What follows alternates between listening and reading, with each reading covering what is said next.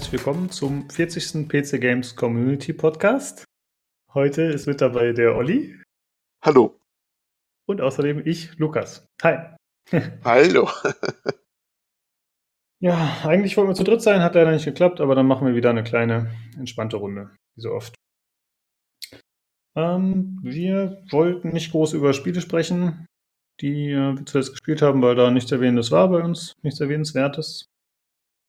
Äh, mir ist privat diese Woche was Schönes passiert. Ich bin auf dem Weg zur Arbeit erstmal mit dem Fahrrad richtig schön gestürzt und äh, ja, habe mir den Arm ordentlich angehauen. Aber mittlerweile geht's wieder, muss ich sagen. Der erste Tag wäre sehr schlimm, weil ich hatte den Krankenschein, aber ich konnte trotzdem nicht zocken. Das ist ja eigentlich die schlimmstmögliche Kombination, Das die man ist haben eine kann. sehr, sehr, sehr tragische Geschichte, die du gerade erzählst. So, so quasi Trials im richtigen Leben, ja? Ja. So. Und da nicht mal was von gehabt. Das ist traurig, ja. ja, und gebrochen war es auch nicht. Ach, Deswegen verdammt. konnte ich und Tut musste leid. drei Tagen wieder arbeiten gehen.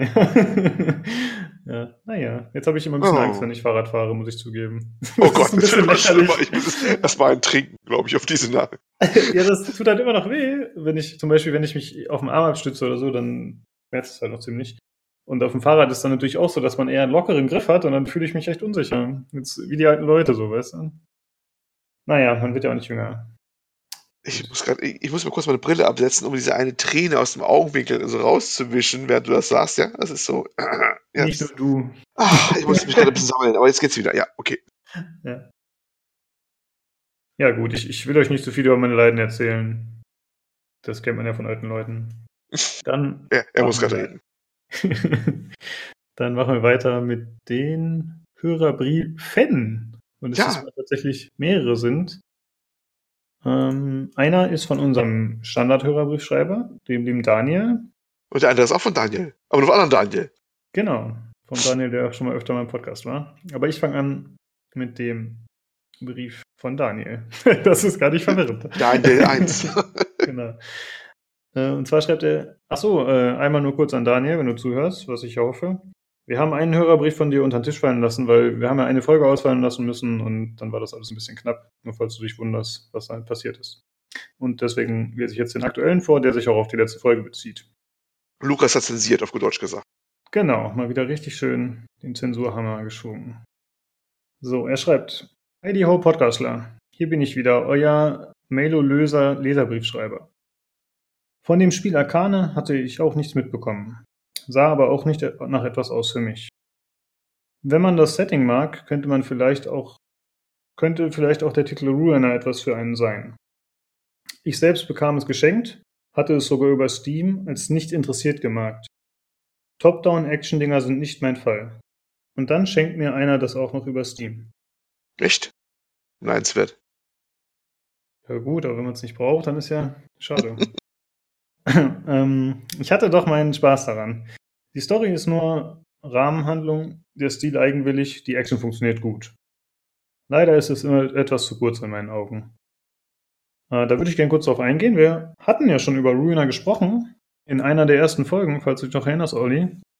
Das war Ja. dieses Cyberpunk Top-Down-Action-Spiel. Ich habe das sogar bei der Bibliothek auch noch nicht gespielt bisher, muss ich gestehen, zu meiner Schande. Ja, schade drum. Ja, Ich fand's weiterhin sehr, sehr gut. Trotz einiger offensichtlicher Makel, aber es hat mir sehr Spaß gemacht. Und äh, dann schreibt er weiter eine Frage. Gibt es Spiele, die ihr gerne gesehen hättet, aber die nie rauskamen? Ich hätte gerne das RPG Ravenblade von Nintendo für den GCN gesehen. Oder Del Spiel Insane, aus dem auch nie etwas wurde. Sicher habt ihr dazu mehr zu sagen als zu Tomb Raider. das ist eine zumindest. mutige Aussage. Das ist eine mutige Aussage, lieber Daniel. Ja. äh, ja, GCN ist Gamecube, oder? Das habe ich mich auch gerade schon gefragt. Aber das passt ja nicht. GCN? Ich dachte auch erst GameCube, aber das haut nicht hin. Ähm, ich kann auf jeden Fall sagen, dass mir eingefallen ist StarCraft Ghost, was ja tatsächlich auch ein ziemlich prominentes Beispiel ist, würde ich sagen. Da hätte ich auf jeden Fall Interesse dran gehabt. Wie wahrscheinlich viele. Hast du das damals mitverfolgt mit Ghost? Nur so halb. Das, ich weiß auch, dass es immer eines dieser Geschichten ist, wo äh, viel Bedauern immer mitschwingt, dass das nie rausgekommen ist, ne? Hm? Aber ich äh, habe da keine besondere Beziehung dazu, ehrlich gesagt. Ja, okay. Ja, ich, also ich weiß auch nicht, ob es mich heute noch so sehr interessieren würde, muss ich zugeben, aber damals hätte ich sehr Lust drauf gehabt. Äh, ich habe gerade kurz nachgeschaut, du hast recht, das ist GameCube, GCN. Ja, ich habe auch gerade nachgeschaut. das ist wirklich GCN, warum auch immer die das so komisch abgekürzt haben, aber es ist wirklich der GameCube gemeint. Ähm, professionelle Abkürzung, Daniel. Respekt, ja. Wirklich sehr, ja, profimäßig. Ja. Dann ist mir noch eingefallen äh, Titans, was ja auch von Blizzard ist oder gewesen wäre, wo dann letzten Endes Overwatch draus resultiert ist aus einigen Assets und Charakteren und so. Da hätte ich vielleicht auch Interesse dran gehabt. Und es gab ein Warhammer-Spiel, was in Entwicklung war. Warhammer 40.000. Äh, das hieß, glaube ich, Millennium, wenn ich mich gerade nicht vertue. Und daraus ist dann letzten Endes das Space Marine Spiel, glaube ich, resultiert, falls du dich noch erinnerst. Warhammer 40k Space Marine. Wenn ich das gerade nicht durcheinander schmeiße. Auf jeden Fall wäre es halt ein, es war geplant, ein Spiel im Warhammer-Universum, ein MMO, im Warhammer Zukunftsuniversum. Das hätte ich auch interessant gefunden, obwohl ich MMOs eigentlich lahm finde. Aber Space Marines finde ich immer gut.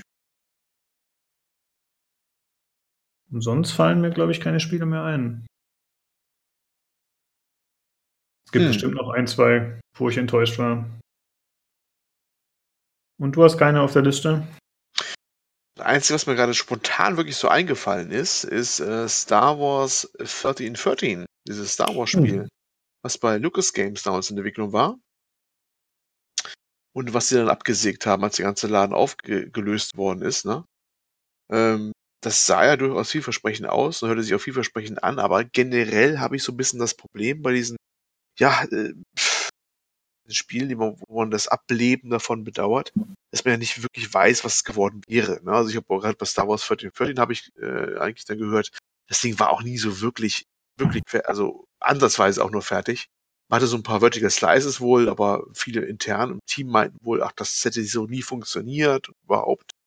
Ähm, da gab es ein glaube ich, ein ganz schönes äh, Kapitel in diesem einen relativ bekannten Buch. Jetzt muss ich selber überlegen, wie das bekannte Buch heißt. Äh, Blood, Sweat and Pixels? Genau da. Genau da. Und da waren auch so ein paar Aussagen drin, noch mal so, ja, das war eigentlich nicht so wirklich auch halbwegs rund auch nur. Es klang immer toll, aber es hat nicht so wirklich funktioniert. Und ich glaube, sie haben es dann versucht, glaube ich, äh, Visual Games zu verkaufen, ne? Oder anzubieten, mhm. die es weitermachen. Das sind die äh, Dead Space-Macher, die mittlerweile auch nicht mehr am Leben sind. Ne? Also das hat wirklich, ja, aber das klang echt ganz cool von der Art her. Und es gab so eine ganz coole, ja, Demo davon eigentlich, damals, vor Jahren. Demo vielleicht ein bisschen viel gesagt, aber so eine Sequenz halt, wo man was sehen konnte. Das hätte vielleicht was Schönes werden können, wenn man das irgendwie in eine schöne Bahn bekommt. Ganze. Das wird so ein bisschen drum leid, ehrlich gesagt, weil es mhm. wäre so ein bisschen auch dunkler Take noch gewesen, so ein bisschen auch, das heißt ernsthaft, aber so ein bisschen, ne, so ein bisschen erwachsener äh, auf Star Wars und ja, schade drum. Fehlt noch so ein bisschen, glaube ich, dass so, so ein Singleplayer-Erlebnis äh, Star Wars rauskommt. Abseits vom Shooter. Oder einigen Shooter so ein bisschen. Ja, ich finde das ja. ganz interessant, hm, wie du das ansprichst, dass man ja oft die Titel noch gar nicht so weit kennt oder sich noch nicht so viel drunter vorstellen. Beziehungsweise vorstellen kann man sich viel, aber man weiß noch nicht viel. Und ich glaube, das ist auch einer der Gründe, warum die Leute solchen Sachen oft hinterher trauern, weil natürlich äh, StarCraft's Ghost, das sah toll aus damals. Mehr wusste man, glaube ich, noch gar nicht großartig, außer dass es ein Third-Person-Shooter wird und man irgendwie da einen von den Ghosts spielt. Aber du kannst ja im Grunde alles vorstellen, ja. Und das ist in deiner Vorstellung ist es natürlich das coolste Spiel überhaupt, bis du dann das erste Mal das wirklich spielst oder echtes Gameplay siehst. Und ich glaube, daraus resultiert dann auch oft diese Enttäuschung, dass man halt, man hat den Downfall in Anführungsstrichen nicht miterlebt. Wenn man es, das Spiel halt immer für perfekt glaube, hält. Hm. Ja, man, man, bedauert das Spiel, was man sich vorgestellt hat, dass es nicht genau. rausgekommen genau. ist. Aber nie das, was ja wirklich gewesen wäre. Ne? Das ist ja. ja mal diese Erwartungshaltung, die man hatte. Das muss ja nichts mit dem zu tun haben, was dann wirklich immer passiert wäre. Das Stimmt. ist vielleicht manchmal besser, dass es da nicht rausgekommen ist, vielleicht. ja. Ach, mir fällt gerade noch ein Blizzard-Spiel ein. Die haben echt viele Spiele abgebrochen, ne? Mann. Die, denen geht's echt zu gut, ey. die haben doch dieses ähm, Warcraft Adventure damals eingestellt. Also ja, ist jetzt, ja, ja, ist jetzt nichts, wo ich unbedingt Bock drauf gehabt hätte, aber fiel mir gerade so ein. Genau, ja, die haben so einige auf ihrer Liste quasi, die sie da umgebracht haben. Ja. ja, gut, aber das sorgt er wohl letzten Endes auch für deren Qualität. Ja, das schafft es nur die Besten, so nach dem Motto. Zumindest ihre Philosophie, sagen wir mal so. Ja. Die Außenwirkung ist auf jeden Fall gut durch sowas. Tja.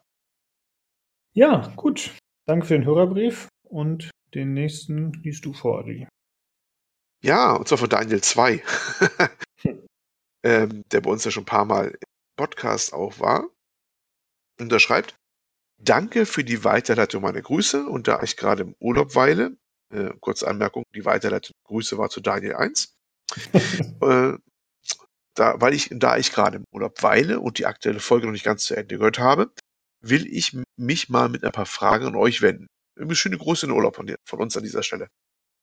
Erstens, was war euer erstes bewusst gespieltes Videospiel? Bei mir war es Fred, dem selbstgebauten ZX81 meines Vaters.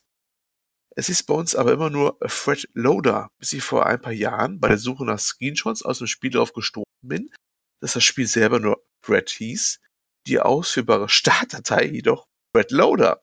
Setzblitzer werden jetzt jährlich, ach ja, seufzen. Da ich bis zum zarten Alter von elf Jahren auf der anderen Seite des eisernen Vorhangs aufgewachsen bin, gab es bei uns noch Raubkopien, was nicht nur dezentrale Sicherheitskopien für Bekannte waren. Zweitens, wenn ihr ein Spiel wählen müsstet, das ihr immer und immer wieder spielen würdet, das berühmte Spiel für eine einsame Insel, welches wäre das?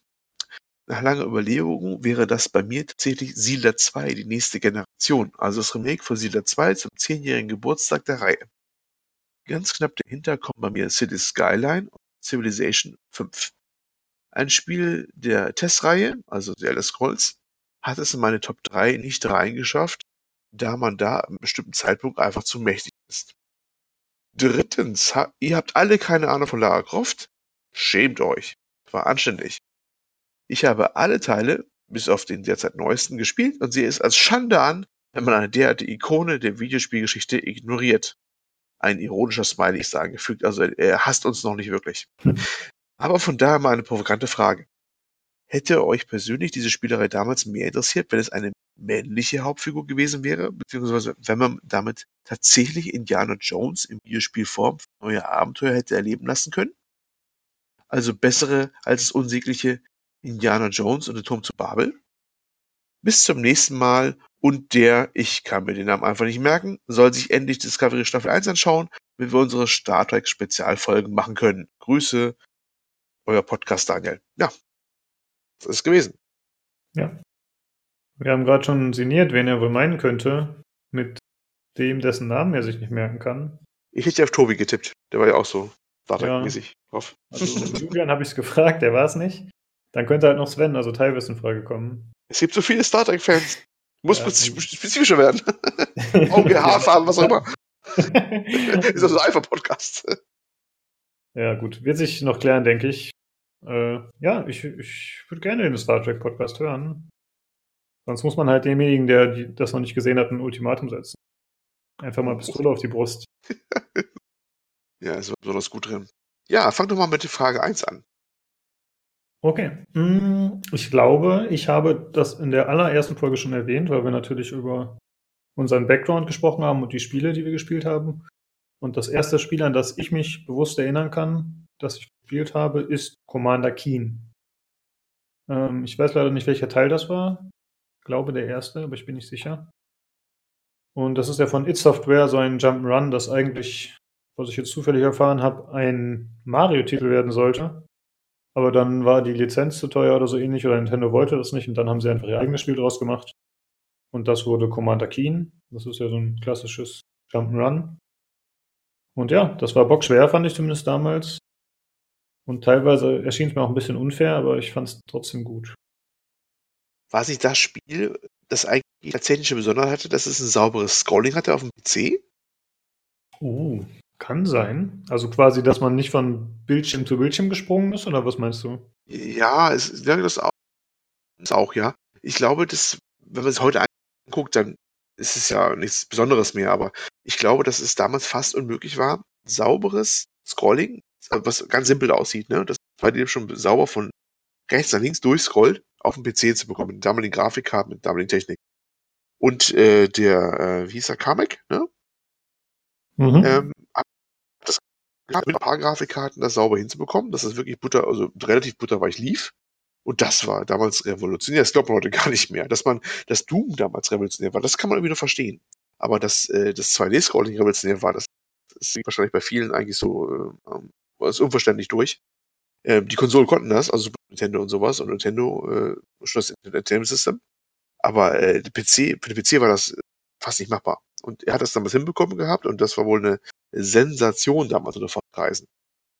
Ich weiß nicht, ob es Commander okay. Keen war, aber boah, könnte sein, dass es der Titel war, ja. Ich meine, es würde ja passen, ne? Mit Software, ich meine, wie viele Jump ja. haben die wohl gemacht in der Richtung, also von daher kann schon sein. Welches Spiel war es denn bei dir? An welches kannst du dich erinnern? Das ist eine sehr gute Frage. Ich habe tatsächlich mal ganz, ganz, ganz, ganz äh, in meiner Erinnerung buddelt. ähm, ich habe ganz grobe Erinnerungen an etwas. Das ist gar nicht mal wirklich was zu Hause, was passiert ist, sondern an einen Automat, der irgendwo im Freien, im Kalten stand auf irgendeinem Campingplatz. Jetzt wird's wild, oder? Jetzt wird's wild. ich weiß nicht, ob es in Österreich war oder sonst wo. Und zwar nicht mal wirklich an ein, ein Videospiel, sondern an ein elektromechanisches Spiel. Das ist aber schon, das aussah wie ein Videospiel, muss es zu wissen. Es gab ganz früher Automaten, äh, gerade im Bereich von Rennspielen, die haben das alles äh, gemacht mit mechanischen äh, Sachen und Leuchteffekten der Kamera. Okay. Da kann man nach, googeln mal nach Sega Grand Prix oder Atari F1. Und das war dann quasi mit einer Leinwand und einer Kamera und einer Lampe und dann haben die das, fuhr man meistens immer eine Kurve lang, immer die gleiche. Und dann kamen so andere Fahrzeuge, die muss man ausweichen und sowas. Und ich glaube, dass ich das im ganz, ganz, ganz, ganz jungen Alter, so Ende der 70er gesehen habe. Ich durfte das dann schon mal spielen. Das hat einen bleibenden Eindruck hinterlassen. Also da war schon alt wahrscheinlich das Teil schon, aber ja, irgendwo stand hm. so ein Ding rum, halb kaputt und ging noch. Und das war das erste, was ich mir überhaupt entsinnen kann. Und das nächste, was wirklich dann ein Telespiel war, jetzt hole ich mal auch einen Begriff aus den 80ern, das, was ich zumindest sehr stark verknüpfe, war dann zu Hause dann auf dem Atari VCS 2600, das war dieses schöne Gerät von Atari mit dem Holzfurnier vorne dran, äh, war dann Asteroids, die Umsetzung des Automaten. Das war eigentlich ah, okay. so das, was so eine bleibende Erinnerung mir hinterlassen hat. Das habe ich wirklich so lange gespielt, bis der Punktzähler oben umgesprungen ist, weil er die Punkte nicht mehr zählen konnte, weil er auf Null gegangen ist wieder. Also da war ich wirklich lange dabei. Ich habe es immer dann heimlich rausgeholt, wenn Eltern weg waren, habe ich das dann das immer so reingeschoben unter dem Fernseher in so eine Schublade und habe ich das rausgeholt und wieder angeschlossen. Ähm, Fernseher angeschlossen, das war ja so, es gab ja kein HDMI-Kabel irgendwie sowas und nicht mal Euroscard. So ein Antennenweiche, er hat das Antennenkabel rübergeschmissen, hat das angeschlossen Antennenweiche umgeschaltet und äh, ja, dann ging es dann los. Ich verlinke das gerne mal, es gibt eine Aufnahme von auch YouTube zu diesen Sounds dann, äh, der ewig, hm. ewig herumgespielt. Das ist so meine, ja, ganz, ganz, ganz Erinnerung. Ich habe mir jetzt gerade beides angeschaut, also Asteroids war mir bekannt eigentlich, aber ich wollte hm. mich nochmal absichern, dass es das wirklich ist. Und dieser Sega Grand Prix Automat scheint von 1969 zu sein. Ja, ich, ich glaube nicht, dass es der wirklich, also es gab wahrscheinlich noch diverse andere, die so ähnlich aufgebaut waren. Also ich, mhm. ich weiß es nicht. Also das ist wirklich, wirklich, wirklich lange her. Was es konkret war, kann ich echt nicht sagen. Da ist, ich, ich bin der Meinung, das muss irgendwas Mechanisches gewesen sein. Aber da gab es einige. Es gab, glaube ich, dieses Atari F1 gab es auch. Es, ein bisschen nachgoogeln ist schwierig, weil da kommt man auf sehr ähnlich lautende Titel, aber schon aus der Videospiel-Ära der 80er. Da haben sie anscheinend die Namen nochmal aufgegriffen aus ihren Sachen aus den 60er und 70ern, wie es aussieht. Also es, Remaster gab es damals auch schon, auf gut Deutsch gesagt. Und ähm, ja, deswegen, ich weiß es nicht mehr, welche der äh, wirklich war. Es gab auch von Namco, glaube ich, sogar welche, die mechanisch waren. Aber was es immer gewesen sein mag damals, hätte ich nicht mehr klären können. Ich habe echt einmal nachgegoogelt, aber dafür ist die Erinnerung wirklich dann zu unscharf. Aber sowas in der Art war es. Ja. Ja, schon Und wirklich dann, lange her. ja. Dann fragt er nach dem Spiel für die einsame Insel. Da ist mir mhm. natürlich zuerst Dota 2 eingefallen, aber da habe ich mich gefragt, ob das überhaupt geht. Ich weiß ja nicht, ob die einsame Insel Internet hat. Ich meine, immerhin hat sie einen Computer und Strom, warum nicht auch Internet? ja, das ist doch mindestens, ne? Ja, du musst, doch, brauchst gar nicht um Hilfe rufen, ne? Das ist völlig unwichtig. Hauptsache Internet, dass du spielen kannst. Stimmt, ja. ja. Ich bin ja auf der verlassenen Insel, Leute, aber holt mich nicht ab. Ja. 30 Jahre später retten. Wo haben sie nie um Hilfe gerufen? Ach so. Naja, drunter ging doch. ja, richtig, war das in Ordnung, ja. Tja. Und wenn, dann bin ich halt davon ausgegangen, dass Dota vielleicht nicht zählt. Und er hat ja Vorschläge gemacht wie die Siedler 2, City Skyline und Civilization 5. Ich finde, das sind sehr, sehr gute Vorschläge. Ähm, ja, deswegen geht es bei mir auch so in die Richtung. Und zwar wäre das XCOM, habe ich erst überlegt, XCOM 2, was ich sehr mag. Hast du das gespielt? Oder mal Leider nicht. Ich habe ich hab, ich hab alle Teile, glaube ich, irgendwo liegen. Einen auf dem PC, einen auf einer Konsole mit irgendeinem so Xbox Gold oder so reingeschwemmt oder sowas. Ähm, ich will immer noch spielen, aber bin da nie zu gekommen, ja. Mhm. Okay, also bei mir ist es so, dass ich das mit sehr viel Freude gespielt habe und auch relativ lange, schon Dutzende Stunden oder vielleicht sogar über 100. Ähm, das Problem ist, dass die Level sich doch durch diesen prozeduralen Aufbau, dass sie sich doch alle sehr, sehr ähneln. Ähm, tja, deswegen würde ich das wohl doch nicht mehr nehmen und ich finde diesen Civilization-Vorschlag von ihm sehr gut, muss ich sagen. Auch wenn ich jetzt nicht der größte Fan des Spiels bin, aber du hast immer komplett zufällige Karten, verschiedene Szenarien. Finde ich sehr gut. Würde ich einfach von ihm klauen, den Vorschlag. Ja. Was fällt dir da ein, Olli? Ich habe mich da echt schwer getan, muss ich sagen, weil diese ganzen Spiele, wenn man eigentlich ewig spielen kann, zumindest rein theoretisch, weiß nicht, die haben bei mir nie so verfangen. Also das glaube ich auch nicht, dass ich auf der Insel ewig spielen würde, obwohl, wenn man nur umgeben ist von Kokosnüssen und Palmen, macht man wahrscheinlich alles Mögliche ewig. ähm, ich hätte mir sowas eher was Theoretisches gewünscht, aber was es wahrscheinlich gar nicht so wirklich gibt, sowas wie ein Skyrim mit ewig Inhalten oder irgendwie sowas. Ähm, weißt du, irgendwie so ein Open-World-Spiel, aber was irgendwie nie aufhört, aber was es natürlich nicht wirklich so gibt. Mhm. Da tue ich mich ein bisschen schwer mit der Antwort. Ja, ich auch. Also ich finde auch, dass seine Begründung, warum er Skyrim nicht nehmen würde, auch sehr gut ist. Das Spiel ist einfach nicht fordernd. So, man hat zwar viel zu tun, aber es ist jetzt nicht wirklich, äh, ja, nicht wirklich fordernd und abwechslungsreich, von daher. Äh, ansonsten ist mir noch eingefallen Diablo 3. Das äh, wäre für mich vielleicht noch eine Sache. Ich finde das Spiel auch nicht so genial, geht so ein bisschen Richtung Sith, aber ich glaube, durch diesen Grind und durch die immer weitere Jagd nach Items könnte das auch noch relativ interessant sein. Ja. Mehr ja, wie gesagt, ich hätte, echt, ich hätte echt so gerne so ein Open World, was irgendwie was immer was Neues generiert, aber das ist natürlich schwierig, weil Dinger sind ja schon so gebaut, dass sie immer zu Ende sind. Ja, das stimmt. Ist gar nicht so einfach, wie man denkt, ne? Man, man nimmt an, man wüsste direkt ein Spiel, was äh, perfekt passt, aber dann nee, halt ja. nicht immer. So, da sind wir wieder und wir haben uns vermehrt. uns ist Tobi zugeschaltet. Hey, hallo. Hallo, hallo, hallo. Ja, sorry, ich bin spät. Kein Problem. Äh, schön, dass es doch noch geklappt hat. Äh, ja. Wir waren gerade beim Vorlesen der Hörerbriefe und beziehungsweise beim Beantworten. Mhm, mh, Und die Frage bezog sich auf drei oder nee, auf ein, einsam, ein Spiel für die einsame Insel. So. Hast du da eins? Fällt dir was ein spontan? Ähm, ja, also spontan das Spiel, was ich mit Abstand auch am häufigsten gespielt habe und was ich eigentlich immer wieder spielen kann, ist äh, schlicht und ergreifend Mass Effect. Äh, ist nur ein bisschen blöd, weil es ein Story-Spiel ist und kein so ein Endlosspiel. Ähm, und irgendwann hängt es einem vielleicht doch mal zu, zum Hals raus. Aber ähm, wenn ich die, die komplette Trilogie nehmen kann, die würde ich wahrscheinlich mitnehmen. Nee, nur ein Spiel, Entschuldigung. Oh man. Aber es ist doch. Dann Teil 3, ne? Aber es gibt es gibt's als, es gibt's als einen Pack. Ach so. Also. Ähm, er ist kreativ, da musst du zugeben. Ja, ja das lasse ich mir jetzt mal, äh, sage jetzt mal, dass das gilt. Kennt ihr noch diese Boxen, die es früher in den 90ern gab? Diese Gold Games oder so? Das waren immer ja. so Boxen, da waren 20 Spiele drin oder so. Vielleicht sowas. Oh Gott, ja. Das war aber immer irgendwie eine Verarsche von. Mm, teilweise, aber da waren auch teilweise gute Spiele drin, glaube ich. Hatte ich zumindest damals so wahrgenommen. Ja, aber ich habe also ich mir mal irgendwann eine gekauft und dann spielst du am Ende doch so irgendwie eins oder zwei davon und der Rest ist Short. Also sowas ja, okay. bei mir. Das ist doch wieder Pile of Shame heute. Der hat nichts geändert im Prinzip. Genau. ja, wir hatten ja vorhin schon kurz über It Software geredet. Ich habe mir das It Software Pack gekauft, wegen äh, einem Spiel, was wegen einem Quake Live ähnlichen Spiel. Und ja, alle anderen Spiele habe ich nicht gespielt, obwohl selbst neuere Titel dabei waren. Aber ging halt nicht anders über Steam. Ja, gut. Äh, dann kommen wir zu der Frage bezüglich Lara Croft, beziehungsweise Tomb Raider. Ähm, was genau war die Frage? Äh, ich war achso, mal vorlesen, auch gespielt. Äh, ja, kannst also, du. Ja, habe ich schon vorgelesen. Ach, es ist. Ja, hast du. Ja. Und zwar ging es darum, ob wir auch äh, Tomb Raider gespielt hätten, wenn die Hauptfigur männlich gewesen wäre.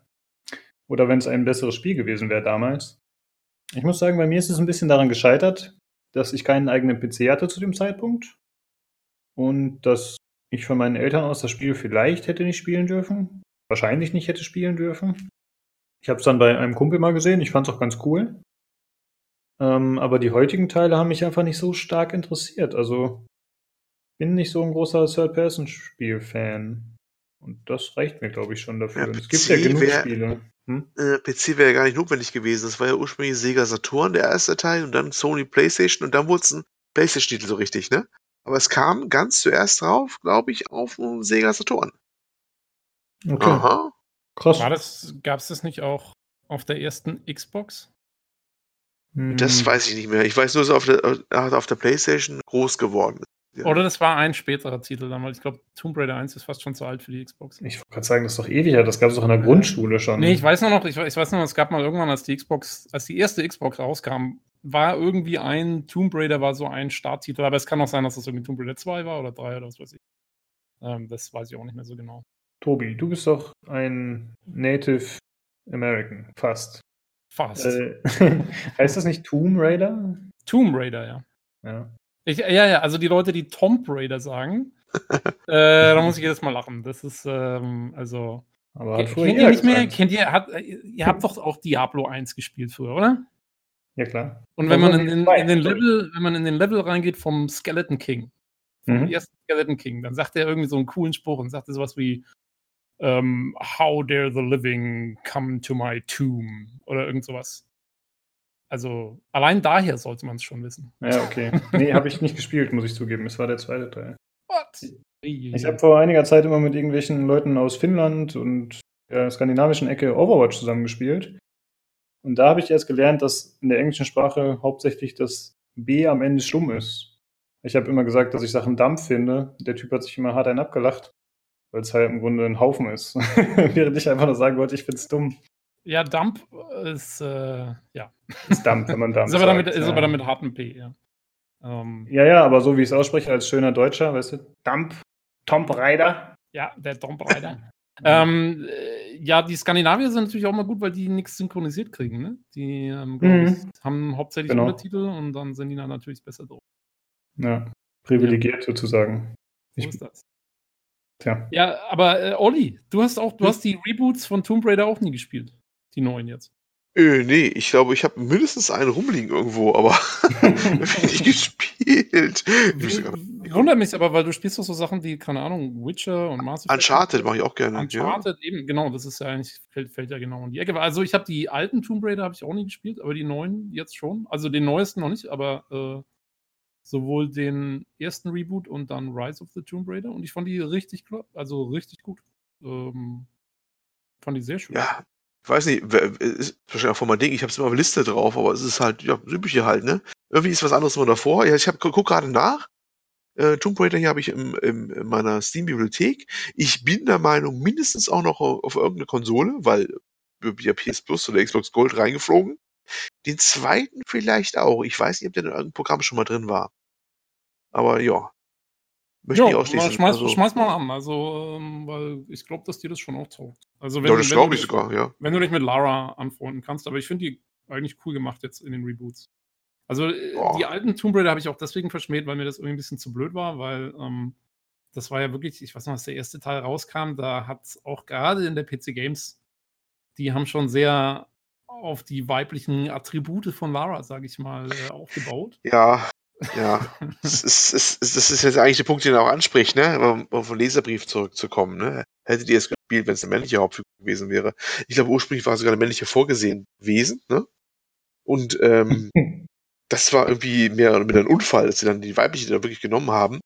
Ne? Ja, Revolution. Wo sie irgendwie ein, ein, ein, Vertex oder irgendwas falsch rausgezogen haben, ne? Das dann auch noch, also ich. In dem 3D-Modell. Ja. Dann, dann, wurden die Brust. Lasso nach dem Motto, ne?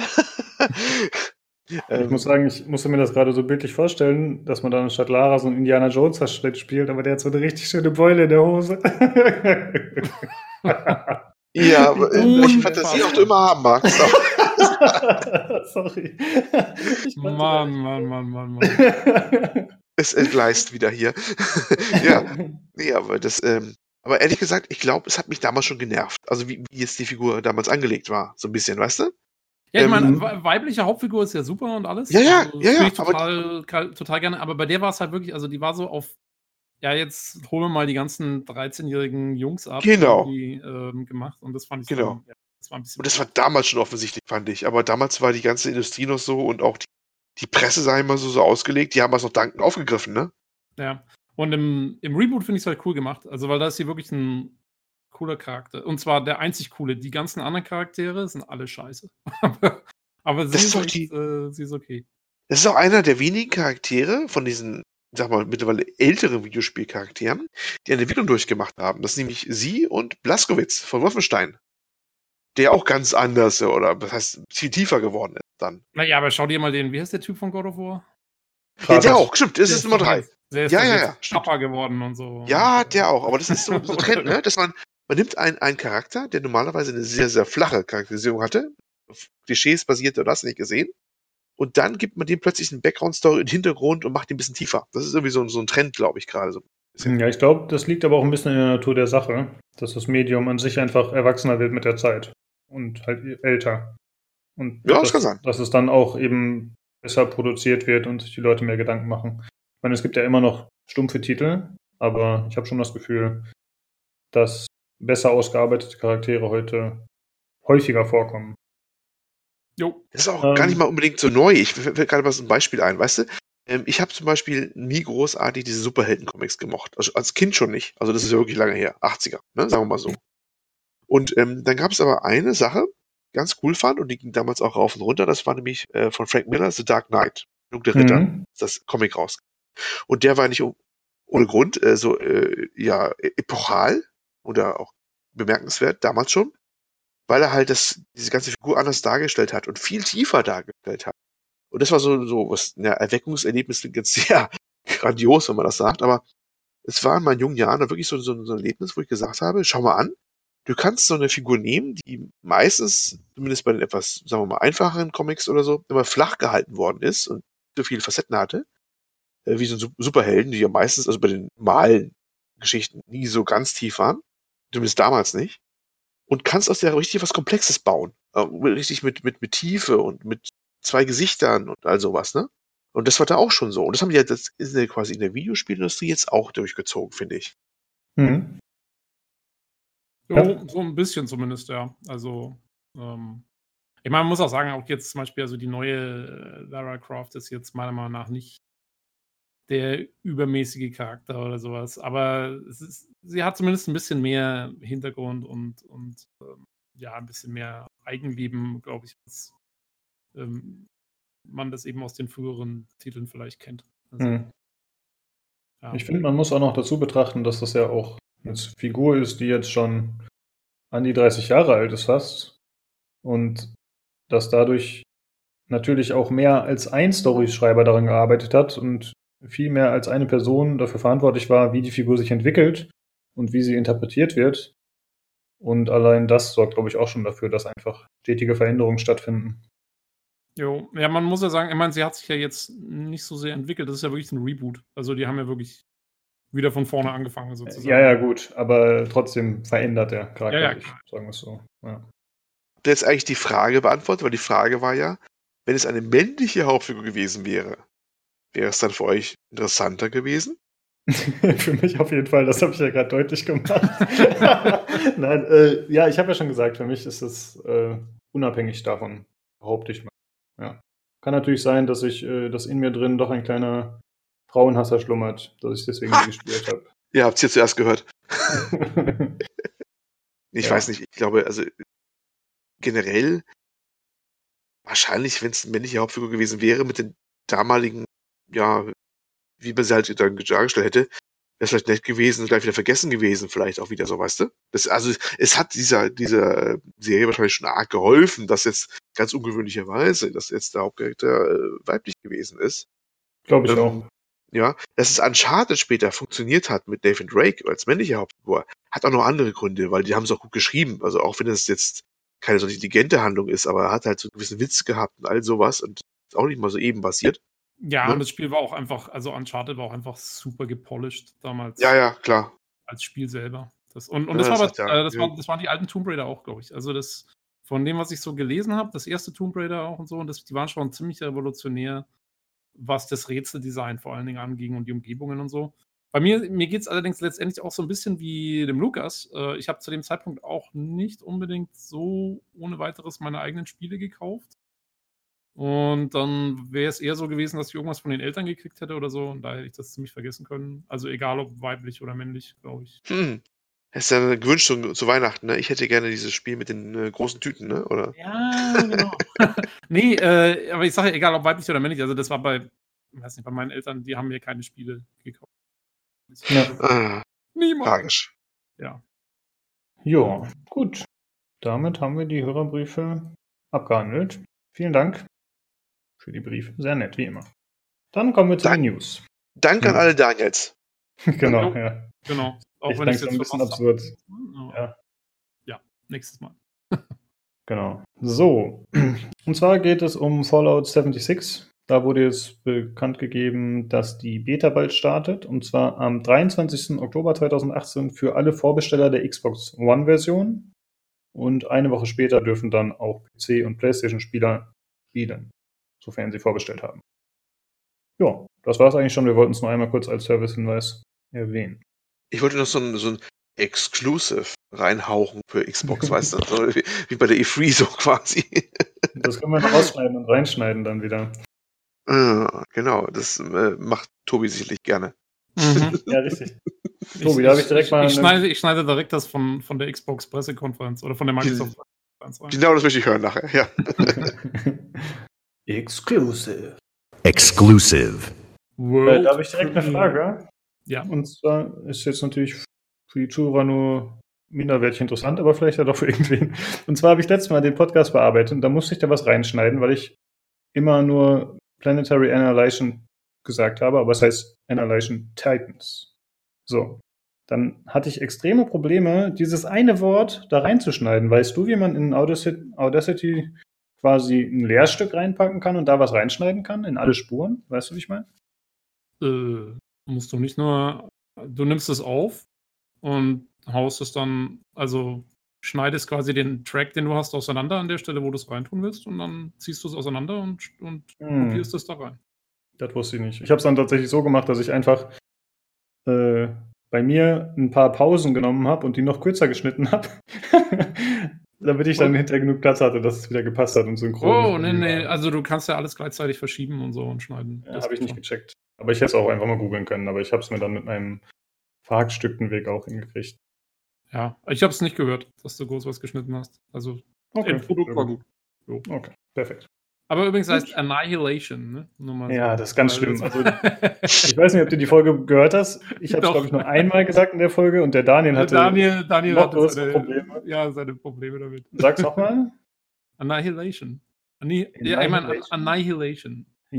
Guck mal, ich habe das immer so gemacht, da wollte ich in der Folge auch noch sagen, hatte ich schon vergessen. Ich habe quasi, ich habe es einfach immer hingenuschelt, so hingerotzt so, dass, ich, dass ich hoffe, dass man es nicht merkt. So, Annihilation. Ja, ja. Aber es ist, es, ist ein, es ist ein schwieriges Wort. Also, Sag doch einfach äh, äh, äh, Tomp-Annihilation oder sowas. genau.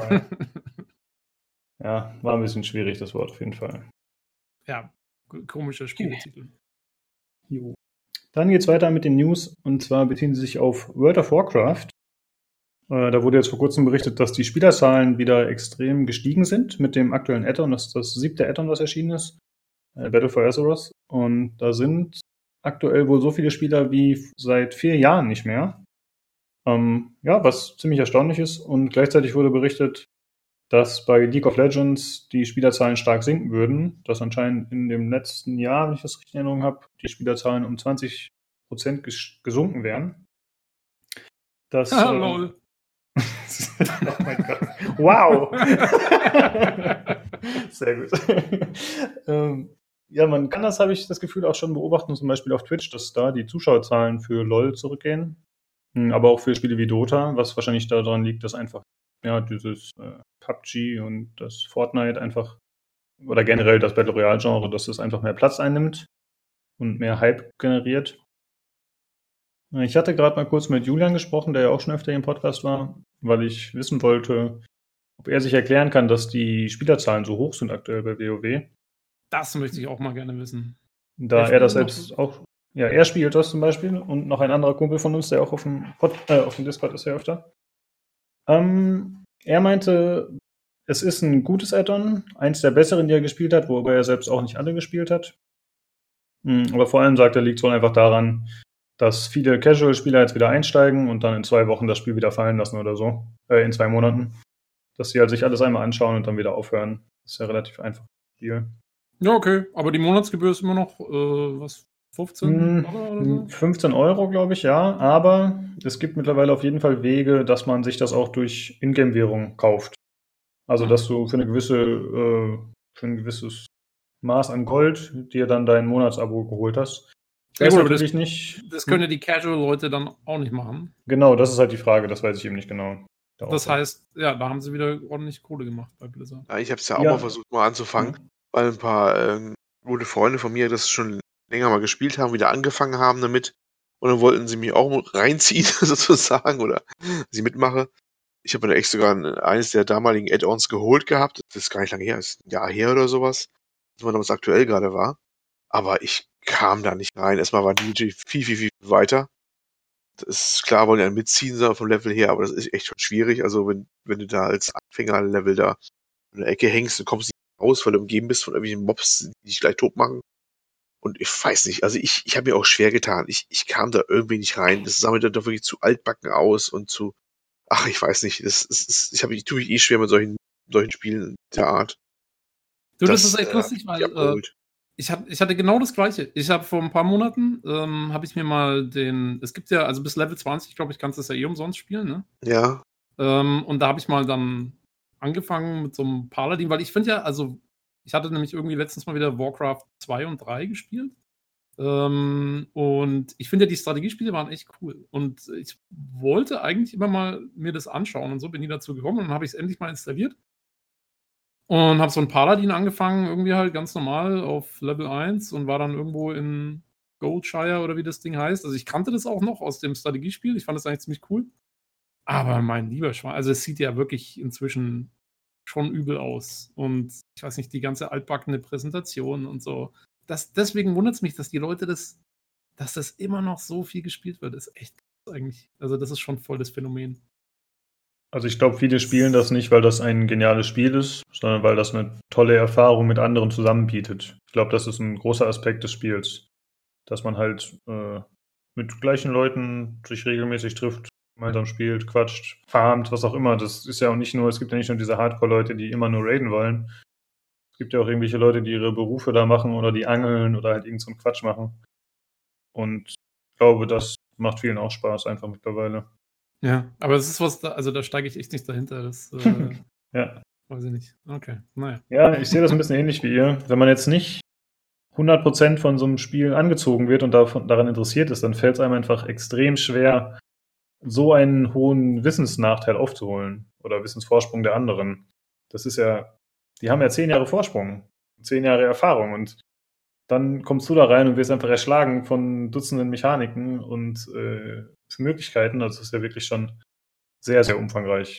Ja, das war bei mir aber jetzt noch nicht mal so das Problem, weil ich finde, wenn du so anfängst, so als Level 1 Handschall irgendwie da, ähm, mhm. dann hast du gar nicht so viel, also da wird man schon ganz gut eingeführt. Das war ja auch damals irgendwie so der große Pluspunkt, dass das am Anfang so, ähm, ja, so gut einführt irgendwie ins Spiel. Und das, das habe ich schon auch gesehen. Also es war jetzt nicht so, dass ich mir dachte, uh, äh, was geht jetzt hier ab, sondern da kriegst du am Anfang deine Quest und dann machst du deinen Schrott. Also das fand ich eigentlich alles ziemlich okay.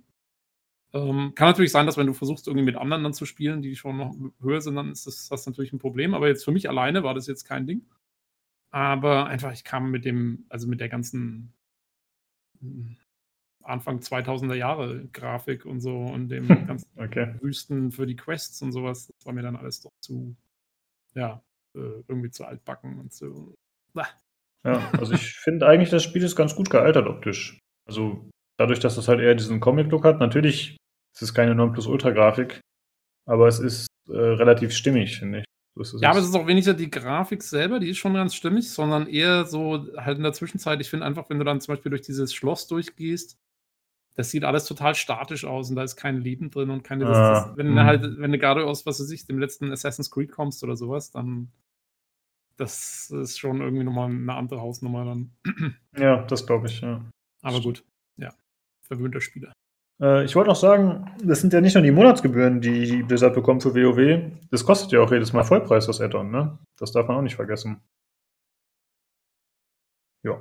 Kostet es 60 Dollar? Nee. Glaub schon. Ich uh. meine, es kostet Vollpreis, ja. Vielleicht auch nur 40, aber es ist auf jeden Fall kein 20 Euro Add-on. Also es ist okay. schon recht teuer. Ja, das ist schon ordentlich. Ja. Von daher lohnt sich da alleine dafür schon, wenn man wieder ein paar Leute anzieht. Jo. Ja, muss man einfach mal schauen, wie das dann in zwei Monaten wirklich aussieht. Ob die Zahlen dann wieder so gesunken, sinken wie erwartet oder nicht. Wir werden dann mit unserem Analysten Julian korrespondieren und schauen, wie es aussieht. Vielleicht können wir dann noch einen O-Ton einfangen. dann geht es weiter mit äh, Assassin's Creed Odyssey, dem kommenden oh. Assassin's Creed. Und zwar ähm, gibt es da ein Vergleichsvideo, was die PC Games veröffentlicht hat, wo die deutsche und die englische Synchro verglichen werden. Olli, wie hat dir das Video gefallen? Ja, ich weiß ja gar nicht, ob ich jetzt Tobi das Thema wegnehmen soll, weil er hat so schon begeistert gegrunzt im Hintergrund. äh, zu, zu, zur Synchro lasse ich dich was sagen. Ich habe, ich hab, weil die deutsche Version interessiert mich eigentlich sowieso nicht. Ich, ja, ja, ich weiß, ich weiß, dass äh, Origins mit äh, Origin heißt es Origins? Wie ist der Vorgänger? Oh, die, Origin, ja. Achso, ja, Origin. Ja, ja. Der war, hast du mit Begeisterung gespielt, weiß ich ja. Ne? Ja, ich habe, ähm, ich wollte gerade sagen, ich habe, ich habe mir ähm, zum ersten Mal seit den 90ern, glaube ich, ein Spiel vorbestellt, nämlich Odyssey. Ähm, oh. Ja, ich habe es schon in der Bib. Äh, in zwei Tagen geht's los. Oh Mann. Kommt das schon in zwei Tagen? Äh, ja. Du kriegst Early Access als äh, okay.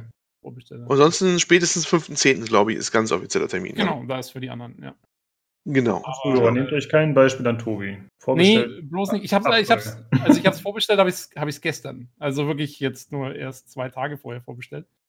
Ähm, aber ich werde, also ich wollte es mir eh kaufen und da habe ich Nein. jetzt mal gesagt, komm. Soll auch jeder machen, wie er möchte, habe ich auch schon gemacht. Ja, aber da können wir nächsten ja, Samstag. auch schon. Können wir nächsten Samstag mal drüber reden dann.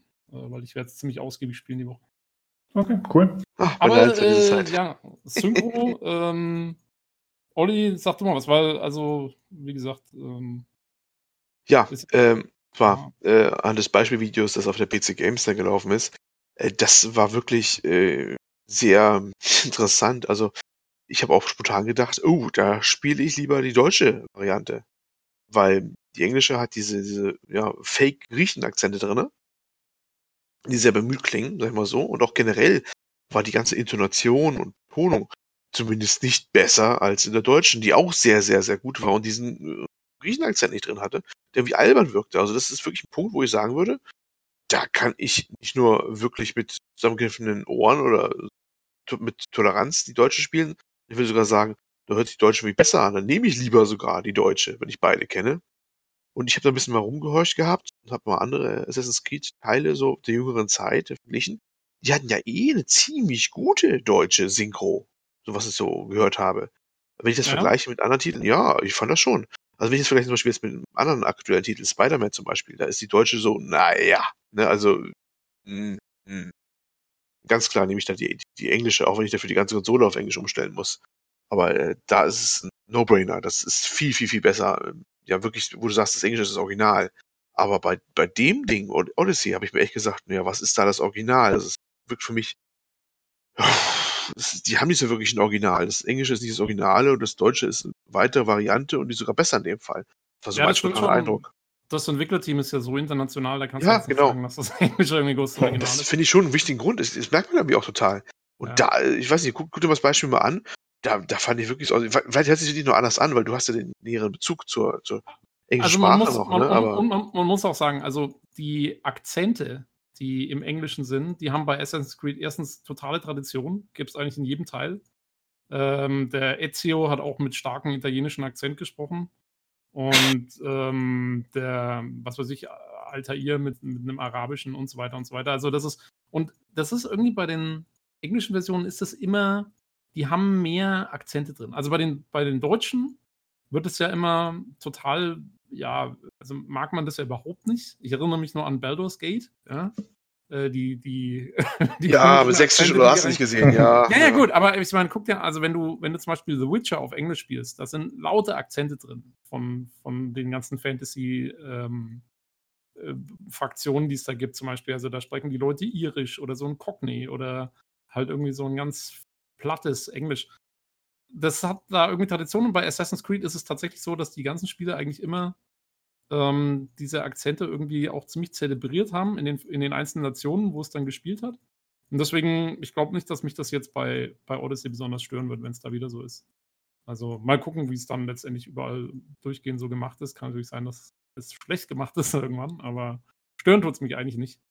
Aber ich kann verstehen, also wenn, wenn sie es im Deutschen machen würden, käme es wahrscheinlich komisch rüber, weil wir sind es nicht so gewohnt. Dadurch, dass mhm. wir eh schon viel nachvertont haben und die Nachvertonungen normalerweise in Hochdeutsch sind, ähm, ist man das eher gewohnt, dass alles Hochdeutsch ist. Also, also für mich, für mich klang das auch sehr eigenartig, muss ich sagen. Das war jetzt vor allem im Vergleich in diesem Video mit der deutschen und der englischen Variante, weil da fällt es natürlich nochmal direkt auf, weil es eben dieser nüchterne Ton oder relativ nüchterne aus der deutschen Version mit dieser gekünstelten Variante ist. Fühlt sich zumindest so an für mich als Deutschen.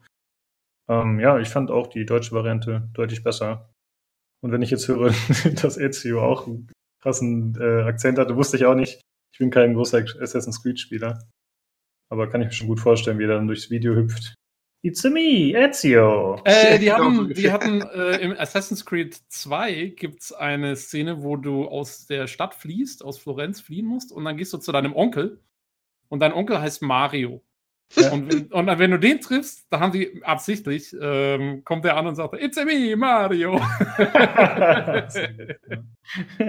Schön. Ja. Kennt ihr diesen Darsteller oder den Sprecher von Mario?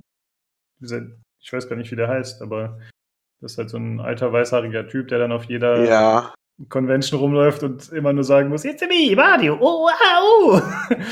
ich glaube, der ist schon ein bisschen dement, der Arme her, wenn ich mir die Videos von dem anschaue. Das ist echt ein bisschen. Das ist Charles Martinet ist das, ja, und der ist genau. immer voll dabei. Wenn du irgendwie buchst für ja, irgendwas, ja. dann macht er, ich glaube, du musst ihn bezahlen, damit er wieder aufhört. ja, ich werde ein Video von dem verlinken, bestimmt finde ich eins, ja. ja. Ist, das ist ja auch speziell. Ja. ja. Aber dann können wir ja nächste Woche vielleicht noch mal was hören zu der Vertonung von Assassin's Creed, wobei Tobi ja dann sicher nur eine Version testen wird. Jo, aber wie gesagt, ähm, ich werde mal berichten, wie sehr es nervt in der englischen Version. Aber generell klang die Deutsche echt ganz gut. Ich habe jetzt mal so die erste halbe Stunde auf Deutsch gehört, weil der äh, Sarazar hat die äh, gespielt gehabt schon. Also Sarazar und Gronk weiß ich, die haben beide schon die Vorabversion gehabt jetzt und haben schon mal eine Stunde ungefähr gespielt. Sarazar auf, glaube ich, äh, mit, der, mit der Frau. Cassandra, glaube ich, heißt die. Mhm. Ja. Und ähm, äh, Gronk mit dem, mit dem männlichen Charakter. Und ich habe es nicht beide angehört. Ich bin jetzt nicht Sarah Gronk verfolger oder sowas, aber da habe ich, das kam echt in die Finger. Und äh, da, da habe ich mir das angehört auf Deutsch, oder das auf Deutsch dann laufen lassen und das klang auch mit den Nebencharakteren sehr gut besetzt, muss ich sagen. Also das ist echt eine der höherwertigen deutschen Generationen, also wirklich auf Augenhöhe grob sind, behaupten. Und das ist äh, nicht oft der Fall. Ja. Ja, ich weiß nicht, äh, wie war es denn bei Assassin's Creed bevor, äh, zuvor auf Deutsch? ich habe es nicht groß gespielt, das ist echt zu lange her. Ich habe den zweiten Teil maximal gespielt, weiß ich nicht mehr. Hm. Ich habe es zumindest nicht negativ in Erinnerung, aber das heißt nichts. Da werden sich bestimmt im Forum Leute finden, die den, anderer Meinung sind. Ich nur den ersten und wirklich den allerersten PS3 und da weiß ich nicht mehr, wie das da war. Und ich habe jetzt mal äh, Unity mal angeschaut auf, auf YouTube oder sowas und die deutsche Variante von. Die sah auch sehr, äh, klang, sah, sah gut aus, klang gut eigentlich am Deutschen. Also das muss schon ein paar Folgen jetzt so sein, dass sie da recht viel an äh, ja, Ressourcen rein investieren, damit die deutsche gut klingt. Das war schon, ja, sehr, sehr, sehr anständig, muss ich sagen. Ja. Ja, Sehr das schön. sind auf jeden Fall gute Zeichen. Es ist schön, dass die Synchros, ich habe das zumindest das Gefühl, dass sie in den letzten Jahren wieder besser sind oder in letzter Zeit zumindest. Aber kann ja, auch. ich glaube, es gab, es gab einige gute. Ne? Ich glaube, God of War war auch sehr gut synchronisiert, wenn ich es mhm. richtig mhm. habe. Und ähm, ich glaube auch eben die neuen Tomb Raider Reboot-Dinger waren gut synchronisiert und so. Also da gibt es so einiges. Was ja, Oder sagen wir so, da, wo beide zumindest vergleichbar waren. Ob sie gut war, ist nochmal eine andere Frage. Zum Beispiel fällt mir noch ein Kingdom Come Deliverance. Da habe ich die Deutsche dann, ich habe irgendwo auf Deutsch umgestellt, weil ich deutlich besser als die englische Ne? Und das Ding kommt ja aus der, was? Tschechei? Tschechien? Was auch immer? Äh, Tschechei sagt man nicht. Tschechei sagt man ja nicht, genau. Tschechien? Nee, ja, ja, Tschechien. Glaube ich, kommt, kommt es doch, war das, glaube ich, eine, eine Produktion daraus, oder? Ja, ich glaube schon. Ich glaube schon. Ja, ja. Und da, das ist ja auch, das ist ja alles auch nicht Originalsprache. Ich meine, das ganze Entwicklerteam dahinter war ja wirklich dann eher Osteuropa. Und äh, da war wirklich die deutsche, fand ich wirklich passender als die englische. Ja, ich muss auch sagen, also das wäre so ein Titel, äh, bei dem ich mir auch überlegen würde, ihn auf Deutsch zu spielen. Weil eben auch das passt, finde ich, zu diesem böhmischen Setting irgendwie. Ja, ja, ja. Da passt ja, das Deutsche ganz gut. Zum Beispiel, also auch, äh, auch die Spiele, also von Piranha Bytes zum Beispiel spiele ich auch auf Deutsch, natürlich, weil da weißt du, das haben Deutsche gemacht. aufs Maul. Ja. Genau, eben, also das, das musst du auf Deutsch spielen. Halt. Das, zumal die, die englischen Versionen auch wohl ziemlich schlecht sind, von dem, was ich höre.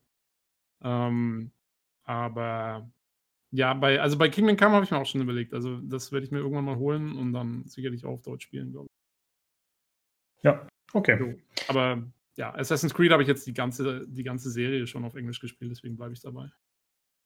Ja, gibt ja auch Sinn, finde ich auch. Wobei, ja gut, man kann natürlich noch sagen, man kann die Titel auch relativ einzeln betrachten für sich. Aber grundsätzlich bin ich eigentlich auch Fan davon, Spiele auf Englisch zu spielen, wenn ich nicht zu faul dazu bin. Ähm, wir hatten ja vorhin schon gesprochen über Tomb Raider und Lara und äh, Tom Twix. Brüste, genau, und wie sie damit bekannt geworden ist. Oh, oh, da fällt mir gerade noch was ein übrigens. Heute ja. News bei der PC Games. Mhm, man mhm. wird in Assassin's Creed Odyssey, und das ist natürlich der einzige Grund, wieso ich es mir vorbestellt habe, äh, wird man am, am Penis einer Zeus-Statue hochklettern können. Ach, das ist ja, jetzt auch wirklich das, das, wollte ich, das wollte, ich als, wollte ich als Überleitung äh, unbedingt anbringen. Also, äh, Überleitung wohin? Das, das, das, ist, das ist jetzt dem, dem Lukas überlassen, was er da draus macht. so, ähm, also, stellt man nochmal vor. Der Vorbestellungsbutton blüht ja. da muss ich ein bisschen an Asterix und Obelix denken, weil Obelix klettert doch bei der Sphinx die Nase hoch und die bricht dann ab. Hoffentlich ja, das ist ja, das ist ja noch, äh, das ist ja noch harmlos. ja, genau, ja. Gut, weiter geht's. Und zwar, wie gesagt, Lara Croft, schöne Brüste. Äh, Fortnite hatte ein nettes Update, wo äh, Brustphysik mit eingebaut wurde. Nicht ganz so schön wie bei Cyberpunk, aber immerhin äh, auch ganz nett und beweglich. Aber leider wurde das wieder entfernt, überraschend, das Feature. Oder Bug, je nachdem, weil äh, die Entwickler behaupten, es sei nur ein Versehen gewesen. Und es sei peinlich, dass sie das eingebaut hätten. Ja, was meint ihr dazu? Meint ihr, das war wirklich ein Versehen oder hat man sich gedacht, wir versuchen es uns mal und dann mal gucken, wie die Reaktion ist? Ja, wie war denn? Gab es eine Reaktion? Also hat sich da irgendjemand beschwert? Oder? Ähm, ob wirklich Beschwerden aufgetreten sind, weiß ich ehrlich gesagt gar nicht. Wobei ich mir nicht vorstellen kann, dass sich nicht irgendwer darüber beklagt hat. Äh, aber auf jeden Fall wurde halt ein Video veröffentlicht, was für ziemlich viel Aufsehen gesorgt hat. Und ich denke, das reicht denen dann schon. Wolltest du jetzt gerade sagen, was erregt hat oder was wolltest du jetzt genau sagen? Aufsehen erregt hat, wollte ich sagen, aber das passt ja nicht so ganz. Ja. Äh, ja, ich finde es übrigens lächerlich. Ähm, vor allen Dingen, also, wer baut denn sowas aus Versehen ein? Ja, das finde ich jetzt, auch so gut. Das ist ja jetzt nichts, was du mal, wo du nur ein Häkchen setzt. Das musst du ja umsetzen in Code. Naja, die Begründung war, dass es wohl damals schon mal enthalten war, wenn ich das richtig verstanden habe, und dann nachträgt, dann wohl doch nicht komplett umgesetzt worden sei oder eben nicht in der finalen Version so drin gewesen sei. Und dass es jetzt aus Versehen aktiviert sei. Aber das kann ich mir auch beim besten ja, Willen nicht äh, vorstellen. Die haben noch QA und die schicken das doch bestimmt über 30 Tische, bevor das rausgeht. Fangen wir nochmal vorne an. Ich habe auch im Forum geschrieben gehabt, dann bei der, der News äh, habe ich auch so ein bisschen skeptisch mich geäußert, gesagt, ja, ja, klar, versehentlich, ne, einmal falsch Taste gekommen und dann war der, waren die Teile halt entsprechend gerickt und mit Physik versehen und Code war drin und hast du nicht gesehen, ne? Das kam auch ein bisschen unwahrscheinlich vor. Äh, kam dann eine, eine Antwort von äh, höherer Stelle, Matthias Dammes himself, Redakteur, was er meinte, die war wohl schon früher drin, wurde dann entfernt und wurde jetzt versehentlich wieder wohl aktiviert. Also weiß.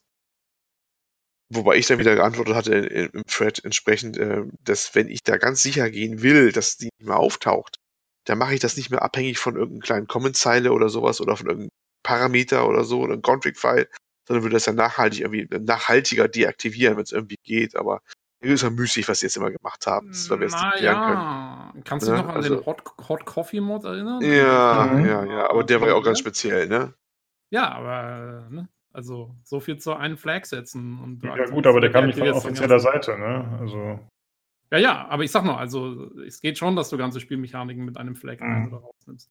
Ähm, äh, ja, also mir kommt es ehrlich gesagt noch so ein bisschen vor, so, hoho, äh, ja, das erregt Aufmerksamkeit. Wir haben das aus Versehen reingemacht, wieder rausgemacht und so und dann lassen wir uns nochmal durchs Internet durchziehen oder sowas. Weißt du was, selbst wenn es zu Anfang drin war, wenn, wenn es auch zu Anfang drin war, ganz zu Anfang, ne?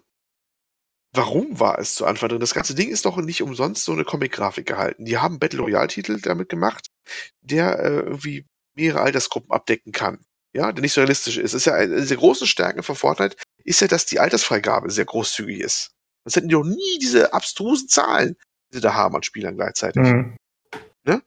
Und das haben die, äh, gut, es kann natürlich sein, dass die früher mehr so edgy waren, weil es war ja nicht ursprünglich ja nicht für Battle Royale bekannt. Das war ja mal alles geplant, der ganze Titel. Ähm, kann ja sein, dass es mal anders war, dass es deswegen drin war. Hm, Kann natürlich sein.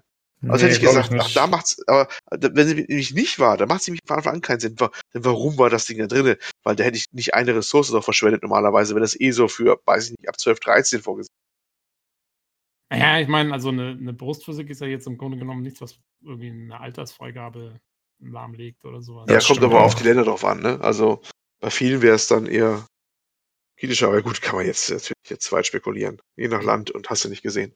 Whatever. Also mir kam es so ein bisschen vor wie so, ja, wir brauchen mal wieder ein bisschen Presseaufmerksamkeit. Oho, wir haben es reingenommen, wieder rausgenommen, wieder reingenommen, wieder rausgenommen. Okay, wir haben einen Ruf erhört, Epic, vom PC Games Community Podcast. Erhaltet ihr die Aufmerksamkeit, die ihr wollt. Exposure. Wir geben das weiter an unsere Zuhörer. Der. Brustgewebe-Podcast schlägt wieder zu. Ja, richtig. Ja, wie Folge hast du nicht gesehen, wo Cyberpunk drin war, ja. Keine Ja. Folge mehr ohne Brustphysik. Ab heute. Das ist mein Versprechen an euch, liebe Zuhörer. Sehr vorsichtig mit diesem Versprechen. du. Habt ihr das, äh, habt ihr diese, diese, da war letztens bei der PC Games, hatten die diese äh, Videos aus der letzten Reihe, nee, Spiele aus der letzten Reihe oder so, so ein Video? Habt ihr Nee. das gesehen? Nee. Mit dem Sexual Serial Killer? nee, was ist Nee, das? ah, naja, gut, das hebe ich mir dann für die nächste Folge auf. Dann haben wir da auch wieder die Brustphysik mit drin. Weitblickend, wie er ist. nee, da haben die so Schrott, Schrottspiele irgendwie, ähm, spielen die da in so einem Video. Und das war eben eins von den Spielen und da ist viel Brustphysik mit drin.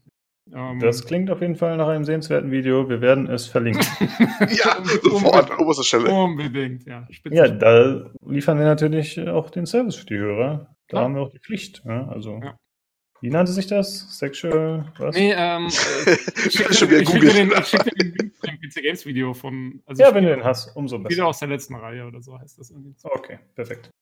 Gut, ähm, dann geht's weiter mit Fortnite auch. Und zwar äh, ist jetzt bekannt geworden, dass äh, nach äh, Microsoft jetzt auch Sony Crossplay für Fortnite anbieten möchte. Ähm, das kommt ziemlich überraschend, da Sony ja eigentlich eher Wert darauf gelegt hat, ein geschlossenes System zu haben und andere nicht an ihrem aktuellen Erfolg teilhaben zu lassen, gefühlt zumindest. Ja, und jetzt haben sie sich auf einmal umentschieden und man soll dann eben auch systemübergreifend Fortnite spielen können. Äh, was meint ihr, was hat dazu geführt, dass diese Entscheidung gefällt wurde? Jo, mich wundert es ehrlich gestanden, weil ähm, haben die nicht mal gesagt, das werden sie nie machen oder sowas? Da gab es doch mal irgendwann Ja. so ein Statement. Mhm, Und, ja. ähm, und das, das klang ziemlich final. Ja, Jetzt vor ziemlich einmal- kurzer Zeit gerade erst. Ein paar Wochen Genau. erst. Und jetzt auf einmal, heute war noch mal eine News, glaube ich, drin, dass irgendeiner von Sony, der hat in einem Interview haben sie ihn gefragt, wieso das so lange gedauert hat, das zu implementieren. Und er sagt, ja, das waren eigentlich nur technische Probleme. Ja, Und sie wollten sicherstellen, dass alles gut läuft und so. Und eigentlich wollten sie es schon immer machen. Also irgendwie hat das alles nicht so ganz zusammengepasst. Mhm. Ähm, keine Ahnung. Also irgendwie finde ich sehr merkwürdig. Es klingt so, als ob Sony selber nicht so genau weiß, was sie da eine Strategie Also, fahren wollen. meine, meine Theorie ist ja wirklich, das ist ja wirklich so die Macht von Fortnite auch so ein bisschen, ne? Das ist ein mega, mega Titel. Und ähm, machen wir die Brücke mal zu Nintendo rüber. Ich glaube, Fortnite ist der einzige Titel, der auf der Nintendo Switch einen eigenen Chat-Client hat, der auch im Game läuft. Alle anderen, selbst das Platoon, das hauseigene Ding, da müssen die normalerweise eigentlich, äh, sie kommunizieren die Spieler über eine Smartphone-App, weil auf der Switch es keinen Voice to äh, Voice-Chat gibt. Fortnite ist die einzige Ausnahme. Sonst darf das anscheinend auch keiner richtig. Und alle müssen über diese Nintendo-App gehen, was eigentlich de facto heißt, das macht aber keiner, weil die App ist Schrott. Alle weichen auf Skype aus oder was anderes irgendwie parallel, was ein riesen Gefummel ist, weil natürlich dann außerhalb des Spiels dann irgendwie die dann finden musst und so. Und Fortnite ist das einzige, wo du direkt in-game dich sofort mit anderen Leuten Voice-to-Voice äh, verständigen kannst auf der Switch. Und ich glaube, das ist schlicht und ergreifend auch eine Machtfrage. Epic kann es machen. Können ja. äh, äh, mal Druck machen. Und wenn die Nintendo sagen, pass auf, das machen wir nicht mit, euer komisches Spielchen mit dieser extra App. Jetzt Sony sagen, also das würde ich mir nur hart überlegen, was ihr da gerade treibt mit eurer, mit eurer Cosplay-Geschichte, dann hat das ein ganz anderes Gewicht, als wenn andere das machen. Das ist schon, äh, ja, das heißt schon einiges, ne? Ja, ja das stimmt. kann wohl sein. Ja. Das würde natürlich leider auch bedeuten, dass das dann wahrscheinlich auf absehbare Zeit erstmal der einzige Crossplay-Titel bleibt für die PS. Das weiß ich nicht, weil die haben immer die Tore geöffnet. Weil alle anderen genau. können jetzt auch, Moment mal, jetzt, die dürfen das und wir nicht. Ne? Also ich glaube, das ist damit gegessen, das Thema. Das müssen die jetzt aufweichen. Ja, also ja so schätze ich das auch ein und hoffe ich zumindest, dass das so kommt. Das wäre ja ganz cool. Äh, ich finde das noch ganz interessant, was du gesagt hast mit Nintendo und der Switch.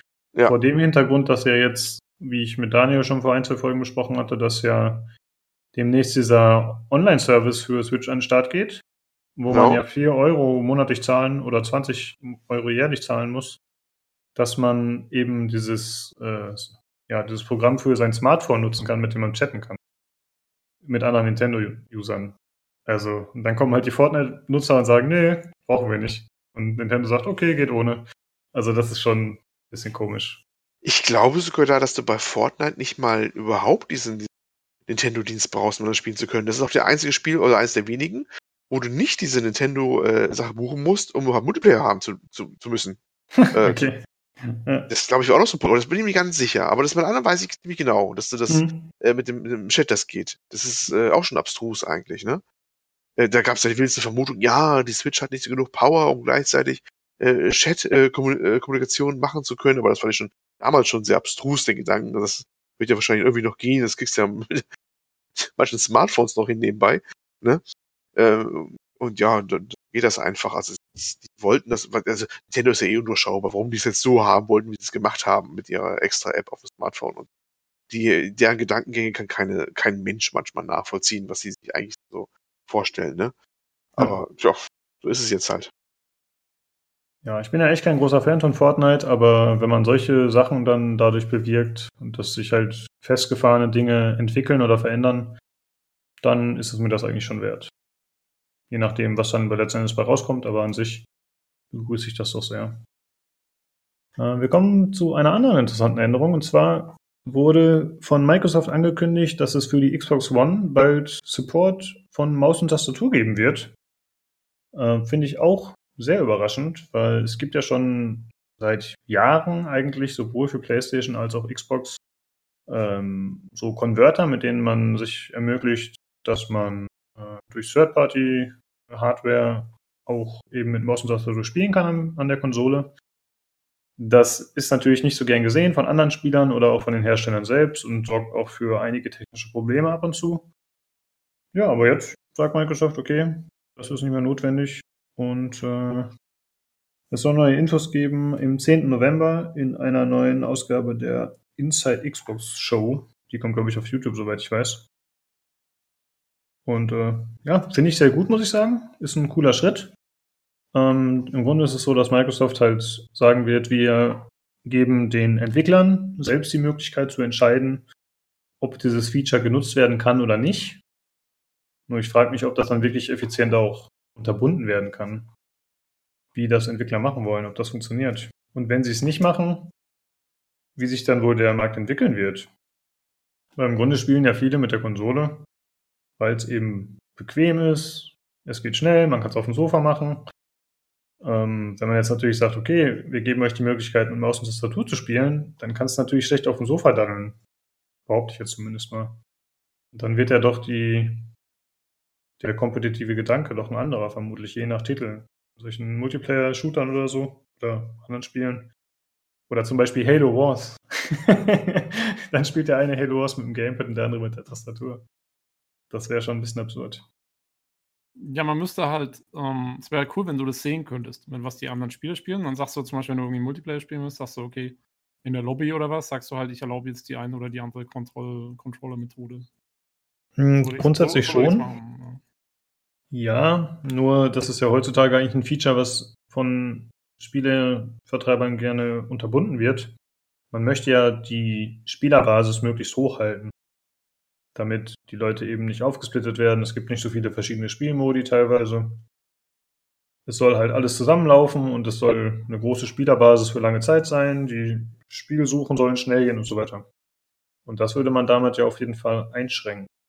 Ja gut, aber wenn du es als Entwickler nicht machen willst, dann sagst du halt, okay, äh, dann... Es fällt ja auf dich zurück, ich sag mal so, die einen, die es nicht machen und nicht anzeigen, äh, weil die halt sagen, oh, können wir nicht machen, weil vielleicht eh schon gerade knapp mit der Spielerbasis überhaupt, ne? Auf die fällt das doch dann zurück. Ich meine, dann kommt eine Diskussion auf, wenn dann heißt, oh, die einen sind viel besser, weil die halt Maus und Tastatur spielen und die Entwickler tun nichts dagegen, da hast du eh ganz andere Probleme an Hacken, ne? wenn du das dann schon hast.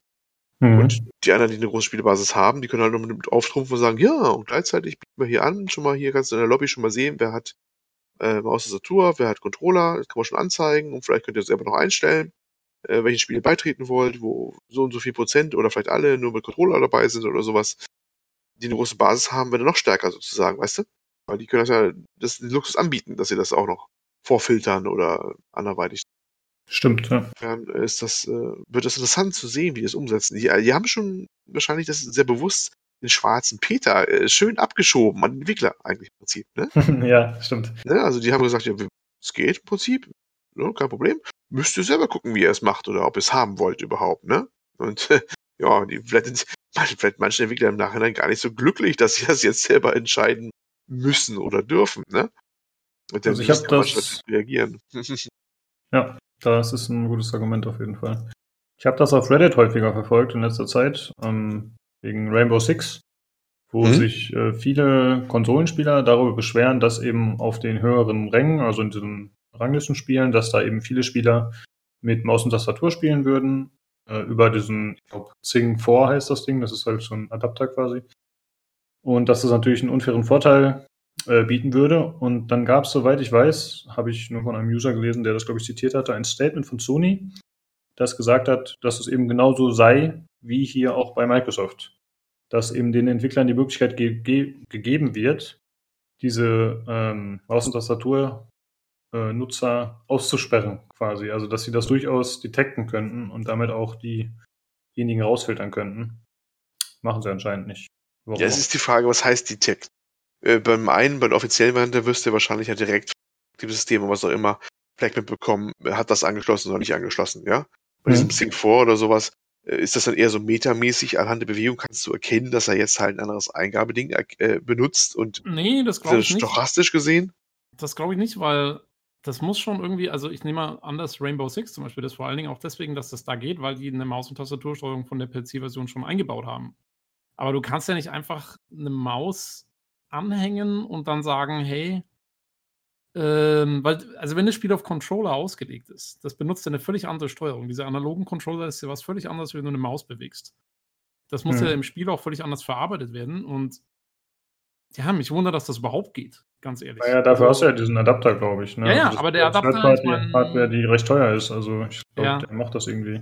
Aber das ist krass. Also das äh, finde ich ziemlich, ziemlich arg, dass das geht. Also weil, wie gesagt, der Controller ist ja darauf ausgelegt, dass du quasi analog die Drehgeschwindigkeit einstellst und dann mhm. beibehältst, während die Maus ja auf quasi direkte, du drehst dich ja so weit, wie sich die Maus bewegt. Und das, dass das so umgesetzt werden kann, finde ich eigentlich eh arg. Also, das wundert mich dann eigentlich nicht, dass die das detekten können, weil ich könnte mir vorstellen, dass in, im Fall von Rainbow zum Beispiel vielleicht dieses Ding sogar Code von dem Spiel verwendet, von der, der vielleicht noch übrig ist von der PC-Version für die Maustastatursteuerung oder so. Mhm. Aber also das spekuliere ich jetzt mal. Ist, äh, keine Ahnung, wie das funktioniert.